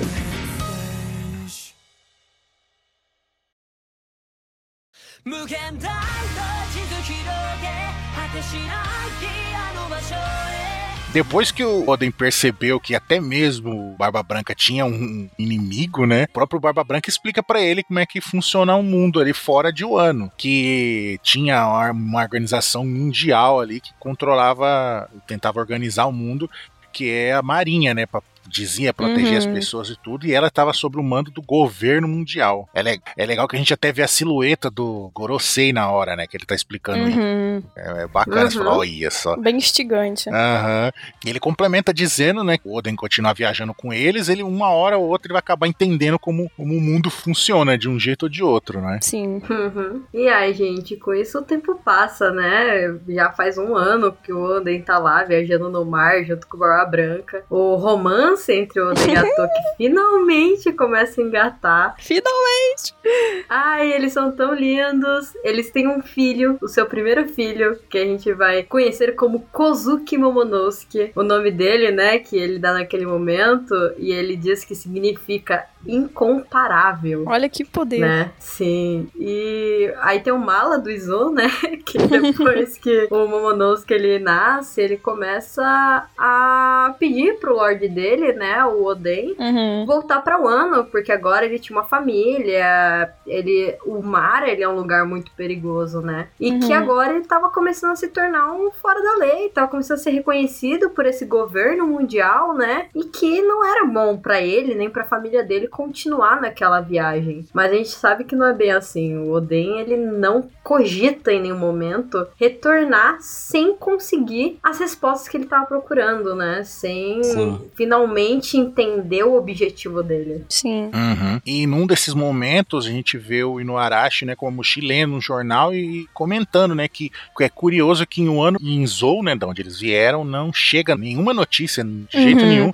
Por causa que os dois países são isolados, né? Sim. Zou por causa que tá vagando sem rumo pelos mares e o ano pela própria natureza que isola o país, além do país ser um país fechado em si. Uhum. Nesse momento eles acabam lembrando, né, e desejando que o Kinemon, o pessoal que ficou pra trás, esteja bem, né, estão preocupados com a galera. E fica imaginando, será que tá todo mundo bem, tudo? Uhum. Será que o ano tá tranquila, tá, tá salva e afins? Afinal, fazia um ano, né? Exato, já fazia um ano que eles estavam fora. E a gente vê mais uma passagem de tempo, o Barba Branca falando assim, com o pessoal falou: ah, vou começar a fazer uma divisão de piratas aqui, que meu bando tá muito grande, não tá dando pra organizar. E aí ele começa a nomear a galera pra ser o líder das divisões, né? E ele chega pro Oden e nomeia o o Oda. Eu também falei Oda. e aí ele chega e começa a nomear a galera pra ser os líderes das divisões. E ele chega pro Oden e nomeia ele como líder da segunda divisão. E é claro que o Oden odeia essa responsabilidade, faz aquela careta de desgosto. Mas o Barba Branca não tá nem aí, nomeia ele mesmo assim. tipo, dane-se o que você acha. Exato. Desde o momento que eh, ele começa a ter seguidores, a gente vê claramente, né, como ele odeia ser responsável por algo, ter que cuidar de alguma coisa, porque ele só quer a liberdade dele, ele quer fazer as coisas que ele quiser, né? Uhum. Se ele tem responsabilidade, ele não é livre pra fazer o que quiser. Exatamente. E com isso, né, a gente tem ele como o novo capitão da segunda divisão. E aí eles estão lá, né, navegando, eles param em uma das ilhas pra reabastecer e aparece um órfão de apenas 12 anos, sujo, pé rapado, né, todo machucado, e ele implora pra entrar na tripulação do Barba Branca, né? Sim. E, cara, essa pessoa, esse órfão, era ninguém mais, ninguém menos do que Marshall B. Teach. Meu Deus. Eita porra. O clímax. que a gente reconhece, né, bem esse nome. E foi nesse momento aí que a gente tem a revelação de como que ele entrou na tripulação do Edward Newgate, né, gente? Sementes do mal plantadas, né? Exatamente. Você Exato. vê um paralelo. Enquanto em um ano o Orochi tava começando a botar as garrinhas de fora, a gente vê um outro perigo gigante surgindo nessa história também. Exatamente. Paralelos. Sim, de uma forma bem sutil ali o momento que o Oda achou de colocar ele na história, né? A gente finalmente entender como ele foi parar ali. Sim, a gente percebe que não importa quão incrível esses caras são, né? Sempre pequenas sementinhas podem virar grandes carrascas. Sim. Sim. Então, logo de cara, o Oden ele já sai disparado pra querer brigar com, com os adversários que surgiram ali. Ele falou, bora, né? e o Roger, que já tinha ouvido falar muito dele, já fica empolgado ali na hora, né? Então, Uhum. o Oden chega atacando e o Scooper Gaban e o, e o Ray Lee, que são os dois mais fortes da tripulação do Roger, já entram ali em modo de batalha. Só que o Roger falou: Não, não, eu não quero que os meus melhores homens se machuquem, né? Deixa aí eu mesmo. Sendo que era o próprio Roger que queria, né? Ele que queria enfrentar, ele mesmo. A verdade não é que ele tá preocupado se o Scooper Gaban e o Ray Lee iam se machucar, porque é claro que não, porque a gente sabe o nível de força do. Mesmo sendo Sim. o Oden o inimigo deles, a gente sabe o nível de força deles, né? Que são monstros também. Mas o Roger fez isso porque ele tava querendo lutar, bicho pilantra. Sim. Cara do Luffy, isso. A cara do Luffy. Exato, ele fez isso porque Sim. ele tava na, na seca de lutar, bicho. É total Sim. Luffy, exatamente. Esse que o, o Oden já tinha chegado e já tinha mostrado o poder, né? Ele tinha usado o golpe dele Uhum. Nitório Oden Gun Modoki, né? O que os- confirma, né? As pessoas realmente veem que o Oden fazia jus à sua fama de ser extremamente forte. Uhum. Só que quando o Roger finalmente chega, o Roger taca ele muito longe, muito longe. E a gente só viu tanto que o Roger era forte. Uhum. Cara, essa parte me arrepia, porque é a primeira vez É. que a gente vê o Roger lutando. É, ela é tensa. Dando um golpe, né? Inclusive o nome do golpe do Roger, né? É. É. Kamuzari. O primeiro golpe nomeado do Roger. E a gente não saberia o quão o Roger é forte sem antes ver o quão o Oden era forte, né? Sim. Isso. Antes a gente é introduzido de toda a força do Oden e a gente vê ele sendo jogado pra longe nesse gol. Sim. É muito tenso. E aí, gente, ó, Hum. piscou, ferrou. O Barra Branca, ele do nada, do nada, ele vem do nada, parte pra cima do Roger, todo mundo tá tremendo na base, o haki deles colidem, eles são tão fortes que as espadas nem ao menos se encostam. Eles Sim. causam um estrago geral na ilha inteira. Só o vento dos golpes dele. É assim mesmo. E se os líderes foram, os bandos vão também, né? Vão na mesma ladainha. Foram três dias, três noites de uma luta incansável e com a vantagem trocando, assim, de lado constantemente, porque ambas as tripulações elas eram muito fortes. Uhum. Sim. Só que teve um final bom. No quarto dia, tá todo mundo trocando tesouro. Nada melhor do que uma porradaria na mesade sincera. É. E enquanto tá rolando essa confraternização, o Roger, o Oden e o Barra Branca, eles se reúnem pra conversar. Três dias e três noites de soco sem perder a amizade. Exato. É muito bom, cara. É incrível como pessoas lutando entre si e, tipo assim, são amigas no final trocando tesouros. Aham. Depois o fair play ali só. Sim, entendeu? Isso real me dá a impressão do que os piratas são de verdade, sabe? Eu enxergo eles desse jeito, hein? É, então, quando tá rolando essa confraternização, o Roger, o Oden e o Barra Branca, eles se reúnem pra conversar. Tem uma conversa importante. Sim. É nessa conversa aí que o Oden ele revela pro Roger que ele sabia ler os símbolos secretos dos Poneglyph, porque essa era uma habilidade, um segredo passado de geração em geração para o primogênito do clã Kozuki de um ano, Sim. sendo ele o espertalhão da vez.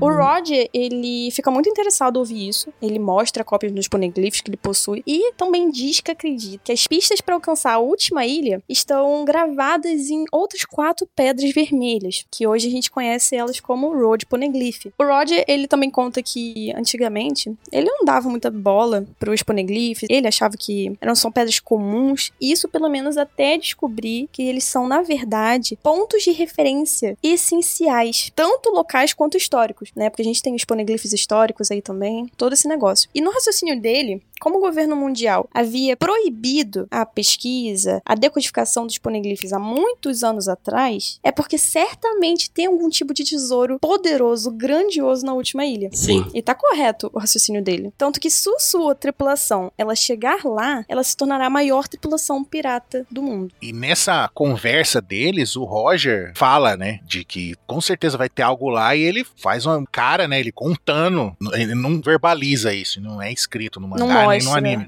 mas só que mostra ele falando sem, sem o áudio, né? E aí Uhum. o, o Oden faz uma Uhum. cara tipo assim, ah, de fica estarrecido com o que, que o Roger falou. Uhum. E o Barba Branca só fica tipo, aham, sei, tá bom então. Hum, Não dá- Ele, tipo, respeita o Roger, mas, tipo, ele, até ele fica, tipo, caramba, sério, tá ligado? Abobrinha demais, né?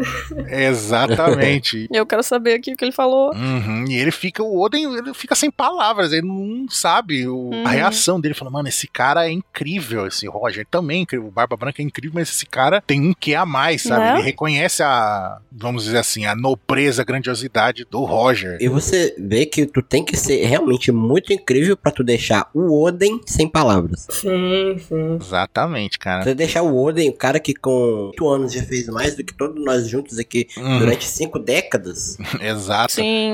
Então, cara, é muito, muito incrível. Nossa. E o Roger pega e o pessoal tá trocando os tesouros, as pilhagens lá embaixo, né? Só que tá todo mundo vendo eles conversando lá em cima, né? E Sim. até que o, o próprio Roger ajoelha ali, bota a cabeça no chão ali, encosta a testa no chão e implora pro Barba Branca e pro Oden fazer Meu parte da Deus. tripulação dele. Ainda enche a bola do Oden mais uma vez, fala assim, eu tenho certeza que com ele na minha tripulação eu vou conseguir chegar na Uhum. última ilha. Então só por um ano é o Uhum. o Barba Branca ficar puto, nem fuder, até parece. e só que o Oden, o Oden já tinha sido fisgado ali, já tava, tipo, Uhum. Uhum. caiu na magia ali, na grandiosidade do Roger, e tipo, ele mesmo fala pro, pro Barba Branca e pede pra fazer parte da tripulação do Roger e ir junto com ele. Sim. E pro Newgate isso é um absurdo, né? Uhum. Porque é como se o Roger tivesse pedindo pra ele emprestar alguém da família dele, né? E a sabe como o Newgate é. E naquele momento, o Oden pra ele era como se fosse um irmão, né? Ele fala isso. Uhum. Uhum. Mas o Roger tá lá, né, curvado diante do Newgate e, e pedindo, né, implorando, como o Ansem falou, pra que ele emprestasse o Oden. e ele completamente ofendido, né? Mas, cara, pro Oden, isso era algo muito maior, né, gente? Ele Sim. queria fazer parte daquilo naquele momento, ele já tinha sido encantado pelas palavras do Roger. E Sim. ele foi atiçado por essa curiosidade de querer, junto com o Roger, descobrir o que tinha naquela última ilha, né? Uhum. Essa é a maior aventura da vida deles, né? Tipo, caramba, algo que ninguém jamais tinha feito. Sim, ele queria ver aquilo com os próprios olhos. O Barba Branca nunca eh, chegaria tão longe, né? Sim. É, isso é verdade. Porque não era o interesse dele. Exato, como a gente sabe, não era interesse do Barba Branca isso, né? O interesse do Barba Branca era ter uma família cada vez maior, que era o sonho dele. Sim, isso explica porque ele ficou tão irritado com isso, né? Uhum. Porque, é, tipo assim, ó, ele queria ter uma família aí. Aí chega um cara, opa, me empresta aí. Um Ele tá tirando família um membro da família dele, dele, né? E no fim, o Newgate ele só deixa o Oden ir porque o próprio Oden vira pro Newgate e fala Uhum. que ele quer ver o que tem nessa ilha, ele quer acompanhar o Roger. Sim. No começo, os piratas do Roger ficaram tentando dar umas de durões, ó. Exato, exato. É muito bom, é muito bom essa parte. Eles queriam falar, ah, não é porque tu acabou de chegar, já vai sentar na janelinha, né? É. Só que já numa, numa parada, o Oden sai saqueando todo mundo pra preparar um banquete pra todo mundo, né? Uhum. E logo depois já tá to- todo mundo rindo, brincando, porque é, não tem como, o cara ele conquista. É impossível tu não gostar dele, né? É impossível resistir ao carisma. Ele tem muito carisma. E é legal que a gente vê a índole do pessoal do bando do Roger, que eles ficam putos com o Oden. Falam, o que, que você tá fazendo? Você tá maluco? Você tá roubando as pessoas? A gente não faz isso. Sim, sim. Tipo, eles, não, você tem que pagar com dinheiro pras pessoas, não sei o que. Ou seja, eles só, tipo, meio que roubavam só de outros piratas, de outros caras. Eles não, não maltratavam as pessoas, tipo, da cidade inocente, não sei o que. Você vê como é que Sim. todo mundo era, era honrado e foda no bando do Roger. Aí, Sim. aí Sim. eles putaço com ele, né? Aí quando o Oden fala, não, não, tá tranquilo, esses caras é tudo bandido. Aí eles falam, ah, é? Ah, então peraí. aí eles, aí eles então, então tá resolvido. Aí senta a mão no- no- nos bandidos lá, é muito bom. É uma parte muito engraçadinha. Sim. O Roger, ele tava consultando com o Crocus, que era o médico do bando, e ele descobre que tem apenas um ano de vida. O Oden fica muito chocado com isso. Imagina tu descobre uma pessoa tão incrível e que ela já tá. No final da vida dela, né? É, com o tempo acabando, né? Contado, né? Então o Roger, ele explica que esse é o motivo dele estar com tanta pressa pra concluir a aventura, né? Ele tem pouco tempo, e isso... Uhum. E falando sobre aventuras, aproveitando aqui essa deixa, a primeira aventura do Oden com os piratas do Roger é justamente uma viagem lá pra cima, pra Ilha do Céu, pra Sim. Eles fizeram o mesmo caminho que o Chapéu de Palha. Eles encontraram tanto o sino de ouro quanto o poneglyph histórico. Ficava lá guardadinho no campanário. É, assim que o Roger ele chega perto desse poneglyph, ele diz que foi muito fácil encontrá-lo porque tinha uma voz muito forte emanando, né, vindo dele. Sim. Eles fazem todo aquele processo de decodificação, de investigar o conteúdo e tudo mais. O Roger ele já suspeitava que a pedra falava sobre um grande poder. O Odin confirma. E ele fala que aquele poneglyph falava sobre a arma ancestral Poseidon. Isso. É uma descoberta incrível, é um momento de arrepiar, porque a gente também, como eu falei antes, a gente já viu isso acontecendo com os chapéus de palha. E pra terminar com chave de ouro, o Roger ele pede para que o Oden escreva uma mensagem sua ao lado da pedra. E é uma frase que viria a marcar as futuras gerações piratas, que soa exatamente assim. Eu cheguei até aqui e vou liderar a passagem até o fim do mundo. Rei dos Piratas Gol G. Roger.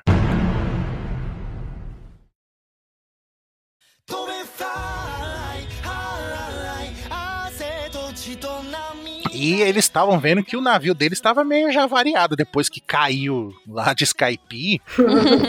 se arrebentou ali no, no mar, cacetada, né? Que, que a gente é um paralelo que a gente vê com o próprio Mary, né? Que quando ele caiu já tava tudo zoado também. Eles tiveram que ir pro mesmo lugar que os, os chapéus de palha foram. Pra onde? Water Seven, a capital Isso. das águas. Ah, Pra reencontrar um certo carinha que construiu o navio do próprio Gold Roger, né? O Tom San. E quando chega, você vê, é, tipo, a paixão ali, a felicidade de todo mundo por reencontrar o Tom. O Shanks, o Bug abraçando ele, o próprio Roger. É muito querido. Ele era um grande personagem, né? Um Sim. grande homem. O pessoal pulando em cima dele, abraçando ele, assim, todo mundo. E ele é tipo aquele tiozão, né? Que tipo, todo mundo adora, assim, abraçando. Ele começa. eles- todo mundo começa a contar coisa que aconteceu, tudo. O Oden ali, todo felizinho, ele percebe que tem. A gente vê também o Iceberg, né? Molequinho ali. E ele, o, o Uhum. Oden, ele percebe que tem um moleque ali perto, ali, mexendo numas máquinas, nos negócios. Ele vai até ele Uhum. falar com ele. E quando chega lá, a gente vê que é o Frank que tá ali mexendo. O plot. Uhum. Ele mexendo ali, criando os Battle Frank dele, nem se importando com o Odin, com o Roger, com ninguém ali, né? Porque ele tinha raiva de pirata, porque ele foi abandonado por um, né? Uhum. Sim. É, foi abandonado e o Tom San que acabou criando, junto com a Kokoro, acabaram criando eles e tudo. E ele nem dá atenção pro Odin ali, tanto que depois acho que o Frank nem lembra, né? Que ele encontrou Ele não com, lembra. com o próprio Odin. Né? Você vê como ele não deu significado nenhum pra, pra esse encontro. Mas pra gente é Sim. tipo um negócio fala, nossa, Sim. incrível. E saindo de Water Seven, né, a gente vai vendo que continua a aventura deles, tocando de fundo o saque do Binks, eles viajando com o Oro Jackson, né, e seguindo pelas águas turbulentas, aquele oceano totalmente distorcida, Grand Line, né? Sim. Uhum. Essa parte foi do que eu tive que pausar. No mangá não foi tão impactante assim quanto no anime, porque quando você escuta a música do Binks, Sim. o saque do Binks, no anime não tem como se emocionar. Eu tive que pausar o episódio quando eu tava revendo, porque eu ia chorar. Eu falei, não, eu não vou chorar. Dessa vez eu não vou chorar. E são pequenas diferenças, né, do anime e do mangá, Uhum. né? Que, tipo, quando a gente tá lendo o mangá, a gente se emociona por outras coisas. Outras coisas. E o anime, ele consegue dar uns tons diferentes quando a gente vê depois. Sim, é muito incrível. E, cara, a gente vai tendo essa aventura aí, tocando a música de fundo. A gente tem uns pequenos saltos no tempo, né? O Oden à Toki já com a Hiyorizinha, bebezinha nos braços dele, Uhum. todos Uhum. felizes. Cara, é um momento muito gostoso. Depois pula de novo, a gente tem o Momonosuke na cabeça do Oden, usando como se fosse um, um banco, né? E aí o Bug, né, com uma Mushi, Rayleigh, eles estão fugindo de um mamute numa ilha pré-histórica, que a gente, naquele momento, a gente não sabe o que, que é, né? Que ilha que é aquela. Uhum. Uhum. Pula de novo, a gente tem eles passando por uma ponte em construção, né? Que a gente pode dizer que se parece muito com Tequila Wolf, é, onde trabalhadores eles puxam aquelas pedras enormes e o Oden tá lá só vendo de longe, né? Com seu binóculo, tipo, com curioso, tipo, o que que é isso? E isso só mostra que essa maldita Tequila Off tem alguma relevância na história atual, porque Tem alguma coisa importante aí. É, senão não Pois é. aparecia, né? Tipo, e tá sendo construída desde aquela época. sim, mais de 20 Sim. anos atrás. Sim, mostra eles em Chabonde, eles falam da Ilha dos Tritões pro Oden, e eles estão caminhando, né, tipo, para voltar para lá, empolgados para voltar agora, né, a passagem deles pra, pra segunda metade da Grand Line. Uhum. E eles, e aí o Oden até comenta que ele já esteve, já passou por lá, né, quando, com, quando ele tava junto com o Barba Branca, e Uhum. que o próximo destino ia ser a Ilha dos Tritões, né, então eles vão, afundam, a tudo aquilo que a gente já viu na aventura do Luffy, né, Uhum. Sim. e eles, na- no caminho, eles começam a ouvir uma voz. Uma voz muito forte que só os dois Meu conseguem Deus. escutar. Cara, esse é muito foda. Ninguém, Sim. ninguém além do Roger e do Oden, sabe? Os dois começam a escutar essa voz. Dizendo, né, que tá pra nascer a rainha deles, né? E quando eles chegam lá e eles encontram o Rei Neptune, a gente tem um clima de tensão, porque os reis do mar estão lá tentando destruir o portão da entrada da ilha e elas estão agitadas, né? Com o que eu já falei, né? Que seria o nascimento Uhum. da próxima princesa sereia. E então que, que a gente acaba descobrindo, né, que ela já tinha sido profetizada Sim. Pela Charley, né, aquela sereiazinha que consegue profetizar certas Sim. coisas, né, naquele momento. Pra quem não lembra dela, ela é a chefe do Marmaid Café e irmã do Arlong. Isso. É, todo mundo tem um parente que não presta, né? Mas tudo bem. Parente ruim. A ovelha negra da família, vai. É. E lá na Floresta do Mar, eles encontraram dois ponegrifes. E o Oden disse que um deles não tem tanta importância quanto o outro, porque ele é apenas um pedido de desculpas do Joy Boy. Hum. O Roger ele perguntou né, se tem alguma referência à arma Poseidon que poderia né, controlar os reis dos mares, já que lá no Poneglyph de Skypiea falavam que teriam mais informações lá na Ilha dos Tritões. Uhum. Para isso, o Neptune respondeu que uma profecia da Charlie dizia que uma princesa do mar que deteria o poder de Poseidon nasceria em 10 anos. Então, Olha como diz, só. naquela época ainda não tínhamos a princesa sereia lá, a Shirahoshi. Tira a rocha. É, Mas- o próprio Neptune não era nem casado ainda com a Otohime. Isso, Uhum. sim. Sim. Então, era algo pro futuro ainda. Então, nisso a gente já vê um dos pontos que provavelmente fez o, o Roger perceber que não, não seria ele resolvendo. É. Sim. Porque daqui 10 anos. Então, a jornada continuou. E o Oran Jackson enfrentou um mar extremamente nervoso, turbulento. E o Roger e a tripulação dele, eles passaram por aquela ilha cheia de raios, né? Que a gente viu muito depois. Inclusive, atingiu o Oden. Sortudo pra cacete. Essa ele. parte do anime, cara, é muito engraçada que a gente vê eles lá, aí cai o raio, acerta o Oden, aí mostra o Shanks, o Bug e o Roger correndo, tipo os dois pequenininhos com a cara de desesperado e o, o Roger com a cara, tipo igual do Luffy, tipo se divertindo com a Sim. zona, tá ligado? É muito bom. Uhum. Uhum. E numa outra ilha eles encontraram um novo poneglyph. Logo depois disso eles foram parar numa fonte termal, onde todo mundo lá tá lá se divertindo e bebendo, né? Exatamente. Sim. E não poderia ser diferente que eles estavam cantando a Binks no Sake. Porém. Pronto, lá vem a Nanax com esses poréns aí. Mas, pois é. Gente, histórias boas possuem poréns, não é? Uhum. Quando eles estão próximos de Wano, a Toque fica doentinha. Como a- o Wano sempre foi o destino final dela, quando ela tava chegando perto, ela deve ter finalmente sentido todo aquele cansaço da viagem, aquele tempo todo no mar. Sim. Óbvio que isso ia acontecer. O Inuarashi e Nekomushi, eles resolvem ficar com ela, pra não deixar ela largada lá com os retentores sem conhecer ninguém, né? O Oden quase faz isso. Quase faz isso. Porque, pra você ver a moral da mulher. Ele só não fica, porque a Toque, ela olha nos olhos dele e ameaça pedir divórcio caso ele desista de uma viagem tão importante. Exato. Ele ia desistir. Ele ia desistir do Ele sonho ia, dele pra ficar ia. com ela, tá ligado? E ela falou: não, não faz isso, não, senão acabou. Exatamente.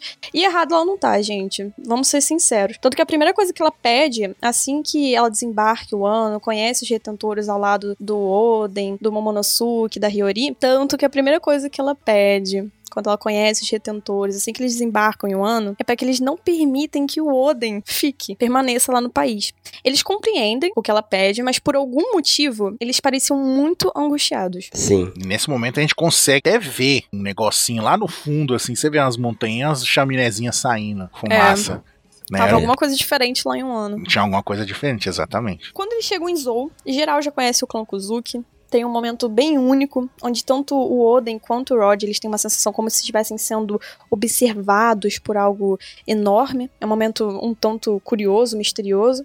E um tempinho depois, eles finalmente chegam ao último Road Poneglyph. Atrás dele tem um lindo brasão do clã Kuzuki. E isso deixa o Oden muito intrigado, porque aquele símbolo ali representava realmente a irmandade que existia entre os Kozuki e os Minks. Passa todo aquele processo de decodificação de Poneglyph. Quando eles estão indo embora, o Roger é abordado por alguém. E esse alguém é o pequeno Pedro, pedindo pra zarpar com eles ao mar. Não é que o Roger ele nega, mas ele simplesmente diz que o Pedro deve se manter paciente, porque sua hora de brilhar ainda iria chegar, e quando isso acontecer, aí sim ele poderá ajudá-los. Cara, muito é forte. muito forte. Muito forte. Que vontade de chorar. Só que o brilho, ele falou era o brilho da. Não, não, não, não, não, não, não. Ah, mas foi uma referência que o, o Oda colocou. Ah, ele falou sobre amanhecer. Não, É. mas ele falou sua hora de brilhar. Isso com certeza foi uma coisa que o Oda aproveitou. Sim. É muito sobre aquilo do cada um tem o seu próprio tempo, né? Tem seu próprio É. momento. É o que Sim. depois é, o- depois é o ensinamento que ele passa pra Carrot. Uhum. Olha que foda. Muito bom, muito bom. Quem diria, né? E é, quem diria. E é legal que, tipo, o nome do bando pirata do Pedro. Piratas Nox. Nox é, tipo, que é escuro, noite, né? Ah, e eles estão falando ali que eles estão ali pra ajudar ao bando que vai trazer o amanhecer pro mundo. Tipo, eles são aquela escuridão, a última escuridão antes do amanhecer. Cara, é muito Sim. Uhum. bonito isso, Muito cara. forte, muito bonito. Muito forte.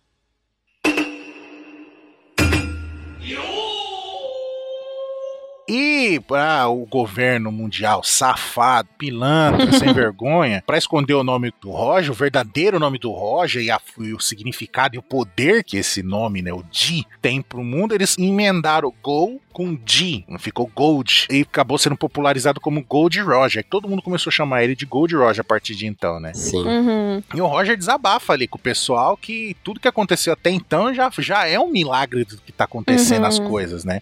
Porque logo mais ele sabe que vai morrer, entendeu? E ele desabafa isso com o próprio Ray Lee ali, tudo, com o pessoal. Uhum. É uma parte, cara, é muito emocionante essa parte, porque a gente vê um flashback do próprio Roger, quando eles estavam lá na Ilha dos Tritões, escutando os reis dos mares falando, não, porque está próximo Uhum. a chegada do grande rei e tal. E eles, caramba, daqui a 10 anos, tá ligado? E eles Uhum. ficam. A gente sabe que é a- tanto a chegada do rei, né? O cara que vai mudar o mundo, e o nascimento da rainha deles, né? Que vai comandar eles, que é a própria Shira Roche. Uhum. E esse momento ele é emocionante por causa disso, sabe? Porque a gente sabe que o Roger não vai conseguir ver o que vai acontecer daqui 10 anos, sabe? É, é triste, né? Aí a gente tem a despedida deles lá, todo mundo chorando, tudo. E finalmente o Oden volta para o ano, né? Ele desembarca um ano ali, Uhum. ele tá, pega as coisas dele, tá saindo fora, né? Decidido a abrir as fronteiras do país e tudo. Ele tá indo embora, a gente vê o pessoal chorando, ele também, ele emocionado, tudo, por tudo que passaram junto, né? Pô, né? Não é qualquer coisa que ele passou, né? Ele ali com a vontade herdada do Joy Boy, né? Que é o tempo que ele passou junto com os piratas do Roger, né? Que, que mudou o mundo inteiro, tudo aquilo. Uhum. Só que quando ele chega ali, ele encontra o Kinemon e a galera e eles estão, tipo, tá tenso, tem alguma coisa estranha. Você vê a roupinha deles, tá tudo maltrapilha. Uhum. Te lembra lá no começo, quando começou a mostrar eles como samurais, tudo a roupa toda mó vistosa, mó, mó elegante, não sei o que. As mesmas roupinhas, só que agora com remendo, estão meio sujas. Você, cara, o que que tá acontecendo, né? É. O que foi que eles passaram nesse tempo que ele esteve fora, né? Exatamente. A Toque também, com a roupa zoada, tudo. Cara, o que que tá acontecendo? E o próprio Oden, ele percebe, né, que tem uma coisa estranha ali. E o, a felicidade da galera do- de receber ele, tipo, parece que eles estavam, sabe, segurando a respiração, tipo, caramba, quando vai chegar, quando vai chegar. Quando eles chegaram, foi aquela felicidade mais do que o normal, entendeu? Tipo, tinha alguma coisa muito estranha acontecendo ali. Até porque o Oden não era uma pessoa tão querida quando ele foi embora. Exato. E ele tem essa recepção muito calorosa, né? É, ele pensava que quando ele foi viajar, todo mundo ia meter o pau nele, né? Ele É, deixou todo É. mundo pra trás. Queria chegar como um grande bandido, né? Por ele ter Uhum. quebrado uma lei do país. Né? exatamente. E foi diferente, porque na verdade o pessoal tava esperando que ele voltasse, né? Sim. Só que, tipo, o que que aconteceu ali? Porque ele não foi, ficou mal falado, porque era, era o esperado, pelo menos das pessoas, né? Não dos seus seguidores, né? Mas das pessoas comuns ali. Não aconteceu isso porque a Toque fez um marketing ali. né? Ela falou bem do Oden pra todo mundo. O Uri ali e tudo. E, e contou das viagens do, que eles tiveram juntos, das coisas Uhum. grandiosas que ele fez, as conquistas que ele teve. Então o pessoal falou: caramba! Então ele não tava só farriando, ele tava, né, fazendo coisas grandes, ele tava Uhum. mudando o mundo. Pô, o Oden é foda mesmo. E todo mundo tinha, Uhum. voltou a ter orgulho dele, né? Por isso que quando ele chegou, o pessoal tava, tipo, feliz com a volta dele. Além de, né, que vai saber daqui a pouco. Isso.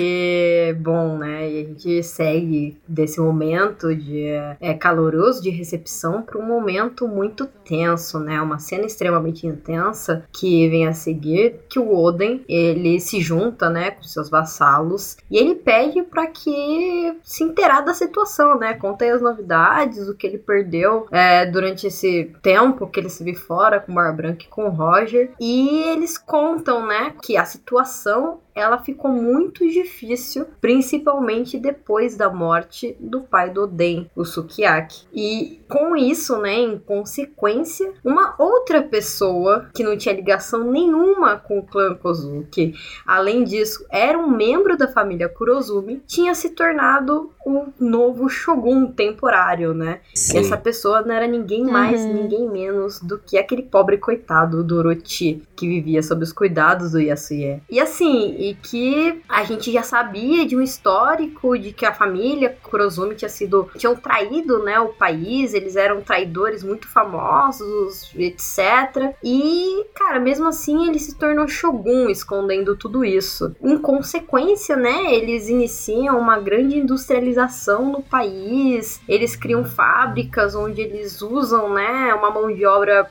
barata, né, que Uhum. é obviamente uma analogia à escravidão naquele momento. Escravidão. Isso, e usando essa galera para produzir armas para países e que isso tudo só estava acontecendo e só permitiram que isso acontecesse porque o Orochi, muito mais sagaz, né, ele se aliou com um terrível pirata, né, que Sim. isso mantinha Uhum. to- em controle, né, a revolta das pessoas, dos trabalhadores, e tivesse qualquer problema. E esse pirata era quem? O Kaido. Muito tenso. E aí, eles ainda assim contando tudo o que aconteceu, eles falam que teve um caso específico de insubordinação lá, que um trabalhador, a família deles, né, se recusando aí a se entregar aí pras ordens do Orochi, eles foram executados Cara. né? Como uma forma de demonstrar exemplo o que acontece se você desobedece o Orochi Uhum. e o Kaido. E, assim, o pessoal, tipo, os retentores do Oden, né? Eles ficam revoltados também. Isso é uma coisa que revolta todo mundo, choca todo Sim. mundo, né?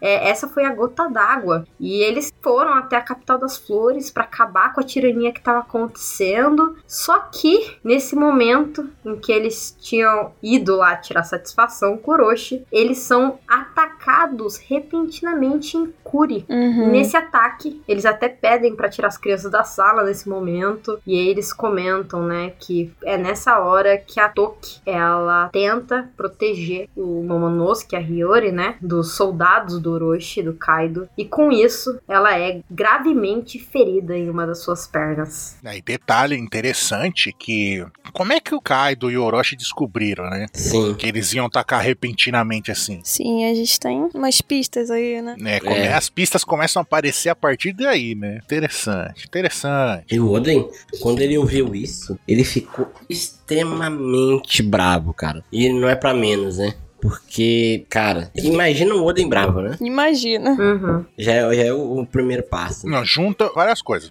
Estão matando pessoas inocentes. Já irritou ele. Uhum. Estão escravizando as pessoas. Uhum. Mais raiva nele ainda. Tirando a liberdade do pessoal. Tentaram matar a mulher dele e o filho filhos? dele. Cara, É. o bicho ficou, virou o capeta, velho. Foi a gota d'água. Né? Ele achou isso totalmente inaceitável. Porque essa situação, ela foge totalmente. Imagina é, o jeito que ele deixou o ano e voltou e tá nessa situação tão caótica, né? Uhum. E ele escreveu no diário dele que ele não soube assim, 100% de tudo que aconteceu ali, mas a única certeza que ele tinha é que o ano tinha sido tomado por um homem totalmente tolo, fraco, covarde e que ele aproveitou da força de um pirata que ele se aliou pra manipular aquele país. Uhum. Uhum. Por ser um país que não tinha uma interferência do mundo, era uma terra, tipo assim, que não ia ter um mundo pra salvar, sabe? O mundo não ia Uhum. salvar, o ano é isolado. Então, basicamente virou um inferno. E o Oden tá com o corpo tomado pela raiva, tomado pela fúria. Ele ordena que os seus seguidores e suas famílias permaneçam salvos, quietinhos no castelo.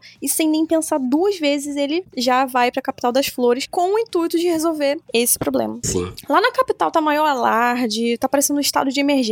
Os aliados do Orochi estão informando ele que o Oden estava chegando. E enquanto isso, a população tava comemorando. Né? Eles imaginavam que finalmente está acontecendo o retorno do herdeiro legítimo do Shogun. O Oden, ele derrota uma série de inimigos pelo caminho, muito rápido. O cara tava parecendo uma besta, ele tava tomado. E até está de frente a frente com o Orochi. É, tá com tanta raiva. Que é a primeira vez que a gente vê o Oden com a cara fechada. Pô, gente, mas foi exatamente o que vocês estavam falando. Imagina o susto que ele levou, sabe? Uhum. Uhum. Eu sei que ele já tinha tido uma pistazinha antes, mas, cara, imagina o baque que ele tinha levado. Um monte de informação assim, de uma vez só vez. É, pô. O cara tava nem pensando direito. Cara, e nessa hora foi muito interessante também, porque quando os vassalos deles estão contando isso pro Oden, eles estão contando isso com muito pesar, né? Porque eles falharam na missão deles, eles estão extremamente, sabe, Devastado com aquilo, né? devastados, né? Não, e é legal que eles vão contando, é exatamente vocês estão ali tristes, devastados, com vergonha de terem falhado, e o Oden não ficou bravo com eles, ele foi ficando com raiva porque ele não tava lá pra proteger eles, pra desfazer essa merda. E cada coisa que eles contavam, assim, a gente via a cara do Oden fica, mudando, né, que ele sempre é sorridente, né, que a gente falou lá no começo, e ele vai fechando a cara, fechando a cara, e vai ficando com a cara de raiva, vai, vai aumentando a Uhum. ele fica. com- Chega uma hora que ele fica com o olho branco de raiva. Tipo, ele Uhum. parece um demônio, assim, um Oni. Quando ele sai correndo igual um louco pra tirar a satisfação e vingar tudo que aconteceu, né? Sim.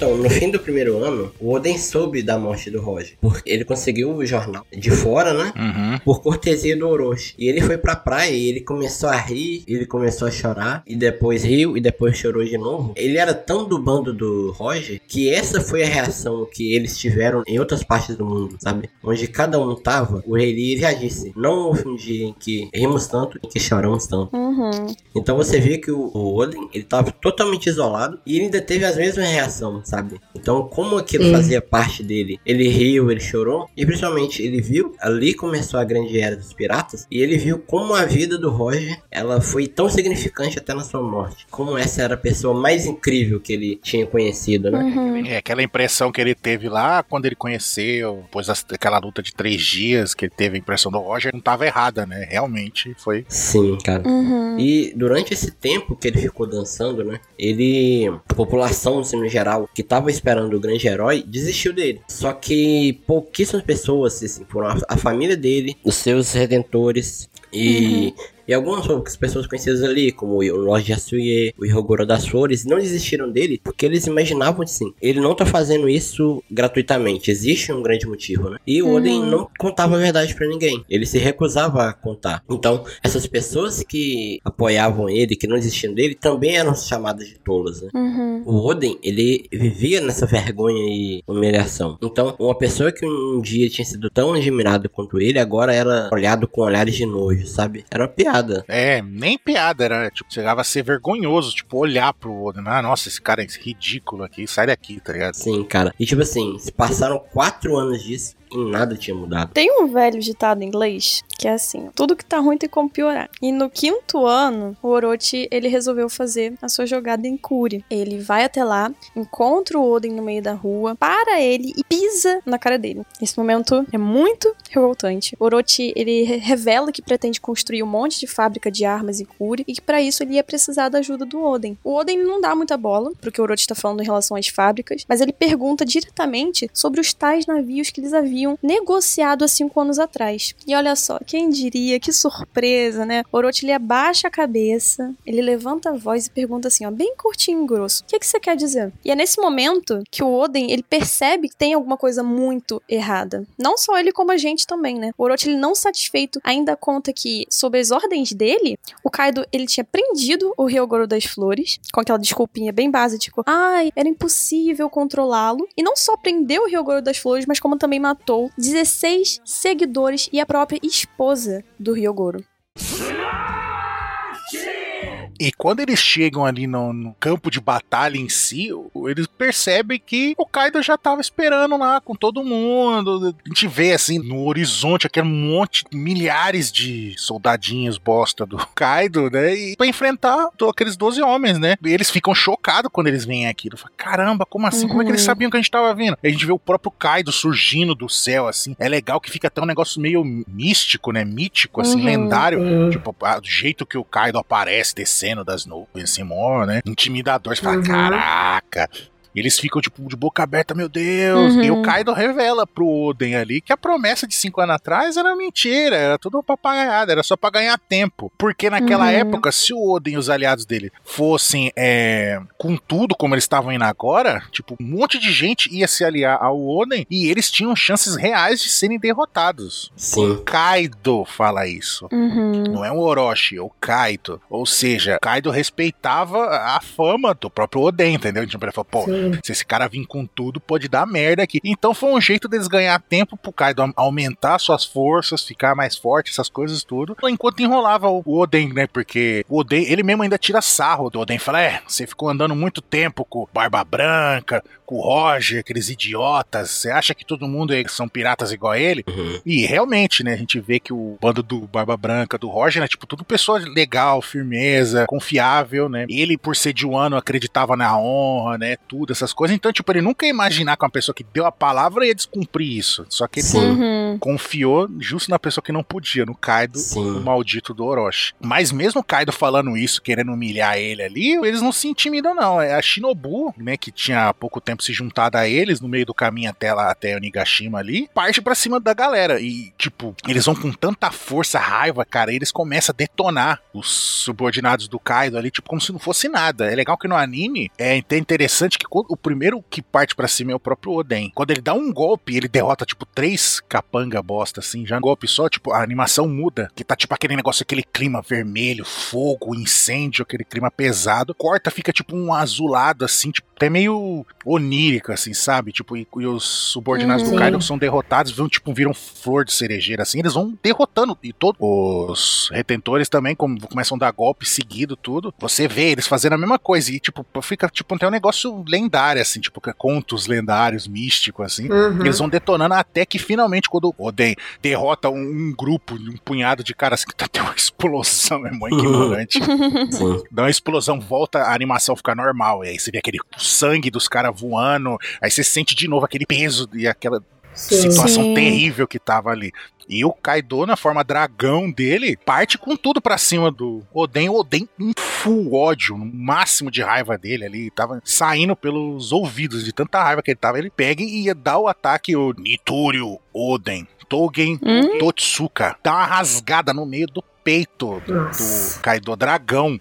A gente vê o, o Kaido na forma dragão dando um berro de dor, assim, ele cai mole. no- Imagina aquele dragão gigantesco Cara. despencando no chão, ele se transforma na hora com o golpe do Oden. Sim. Sim. A gente vê que foi um negócio avassalador, assim. E aí o Kaido, na forma humana de novo, já cata o Tetsubo dele, vira pra dar um golpe com o hack do rei, tudo que a gente agora sabe, né? Uhum. Vê aquela energia em volta do, do golpe. O Oden também mana energia. Você vê que os dois vão dar um golpe mais poderoso dos dois. Só que o Oden escuta o grito do Momonosuke pedindo ajuda pra ele. Meu Deus. E nessa hora ele olha pra assim, tipo, assustado, né? Uhum. Cara, e não fazia sentido, né? Porque que o Momonosuke ia estar lá no meio daquela cena brutal, né? E não era pra fazer sentido, na verdade, né? Né? Ele ficou em Sim. choque, né? E só que naquele momento ele não conseguia pensar em nada, né? E principalmente não perceber que aquilo era uma armadilha. Uhum. A Kurozumi Higurashi, né, que a gente conhece por ter o poder da Mane Mane no Mi, ela teria naquele momento se passado pelo Momonosuke só pra distrair o Oden. Meu Deus. E por causa disso, o Kaido consegue acertá-lo nesse golpe de oportunidade. E ele cai inconsciente. E é nesse momento que esse confronto entre os samurais e esses piratas chega ao fim. E aí você vê que do jeito que tava, quando acaba ali, né? Que ele toma essa cacetada e ele ainda fica um tempo ali, ah, ah, Momonosuke, ele, tipo, Uhum. tentando ajudar o Momonosuke ali, né, que... Uhum. Ele não- sem entender, né, o que tava acontecendo. A gente eh, dá um close na cara do Kai depois de acertar o golpe no Oda. Ele tá, tipo, abalado, assim, tipo, caramba. Uhum. Se não fosse por isso, eu poderia ter morrido agora. Porque a derrota já era quase completa, né? Uhum. Ele consegue só por conta dessa covardia que a gente vê que desde o começo esse lado do pessoal do Orochi, ele é completamente oportunista, né? Uhum. Uhum. Com isso eles conseguem prender tanto os samurais do Oden quanto o próprio Oden, né? Com exceção da Shinobu, que ela se livra da prisão, se disfarçando como inimiga. Uhum. É, ainda tem uma passagem, inclusive, que eles estão pegando ela. tipo, Chega, capturar e essa daqui, os carinha, né? Aí, ah, é uma das suas aliadas, é ela com a cara de choro olhando pro Oden. Aí o Oden fala, o quê? Eu não conheço essa daí, não. Ela tentou me matar, não sei o que. Começa a inventar um monte de desculpa. Eu não quero que ela saia de perto de mim. Por ela, ela seria julgada Uhum. junto com o Oden, né? Uhum. Só que ele queria que ela, sabe, não tivesse mais destino que eles. Uhum. E Uhum. Que ela não tinha nada a ver com eles. né, ele mentiu ali pra enganar os caras. Cara, ah, então sai daqui e tocaram ela embora de lá. E eles vão presos lá na capital das flores e o pessoal, assim, tratando eles com muita frieza, desprezam eles porque, ah, na verdade era só falatório, eles realmente não são nada, não são tudo Sim. isso. Esses caras eram pra ser nossa salvação, esses caras não são nada, sabe? Então toda a moral que talvez eles poderiam ter tinha tudo acabado ali. Sim. E nesse momento ali, enquanto acontecia tudo isso daí, na capital das flores, a gente vê um caldeirão gigante, cara, mas muito grande, assim, enorme, tipo, tomando um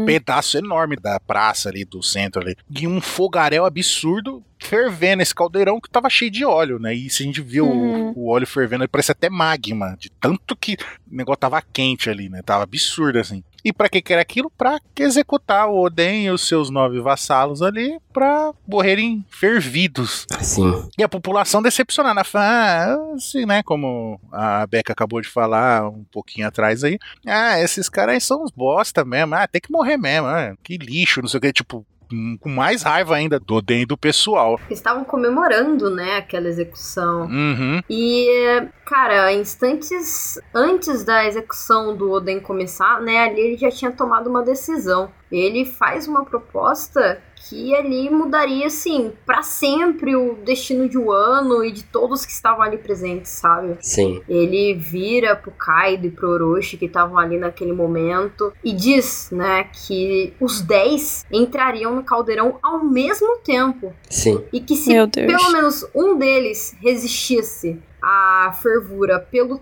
tempo que eles determinassem, todos eles estariam livres. Nessa hora, sim, o Kaido aceita a proposta e ele impõe o tempo de uma hora inteira, 60 minutos, que eles teriam que aguentar a fervura da execução. Sim. Meu Deus. Ele garante pro Oden a sua palavra, que se eles conseguissem, eles teriam a liberdade. É interessante essa parte porque a gente percebe que o Orochi ele não ia aceitar, não. Quando ele começa a falar, ele, é, não, não vou aceitar, não sei o que. Ele já começa a gritar. Com certeza ele ia mandar atirar neles, tacar mais fogo, sei lá o que, que ele ia mandar fazer, mas ele não ia aceitar. Uhum. O Kaido interrompe ele igual interrompeu o Dylan. Passa por cima da autoridade do Orochi, tipo, como se o Orochi não fosse nada pra ele, de fato não é, né? E aceita a proposta do Oden, tipo, mostrando, isso é legal que a gente vê que o desprezo que ele tem pelo Orochi, né? É, Afinal, ele tinha. O Oden tinha conquistado um respeito pelo Kaido já. Uhum. Sim. E ele queria ver o desfecho daquilo, né? Tá bom, você quer, quer um tempo, vai lá, é uma hora inteira. Sim. Tenta sorte, sabe? Sim. E o Oden é o primeiro a entrar no caldeirão. E assim que ele entra, ele já sente ali, né? O óleo fervente. Que imagina, isso é desumano, gente. Uhum. Tanto que isso deve doer, sabe? E assim que ele entra, a pele dele já começa a encher de bolha. E os seus nove bainhas vermelhas se encaminham pra dentro do caldeirão. Então, o Oden faz aquilo que é um dos seus atos mais marcantes de todos. Ele coloca uma plataforma sobre e fala pra todo mundo subir na plataforma, porque quem vai aguentar essa uma uma hora no olho fervente, vai ser apenas ele e mais ninguém. Todos que estão lá, eles reagem de formas diferentes, né? Sim. Os nove bainhas vermelhas, passados já quatro minutos, eles estavam sentindo o efeito do calor, estavam ficando desesperados, discutindo entre si, eles não estavam sabendo se dar conta do que realmente estava acontecendo. A população, ela estava, no entanto, entediada, né? Um carinha até chegou a falar no mangá, é, nossa, pensei que ele gritaria e morreria em agonia, sabe? Desprezando o que ele estava vendo. A Shinobu, ela fica muito revoltada com essa situação, com a reação da, do povo e grita bem alto na cara deles. Os tolos, na verdade, são vocês. As atenções, elas consequentemente se direcionam a ela, mas ela não para não. Ela começa a soltar o verbo.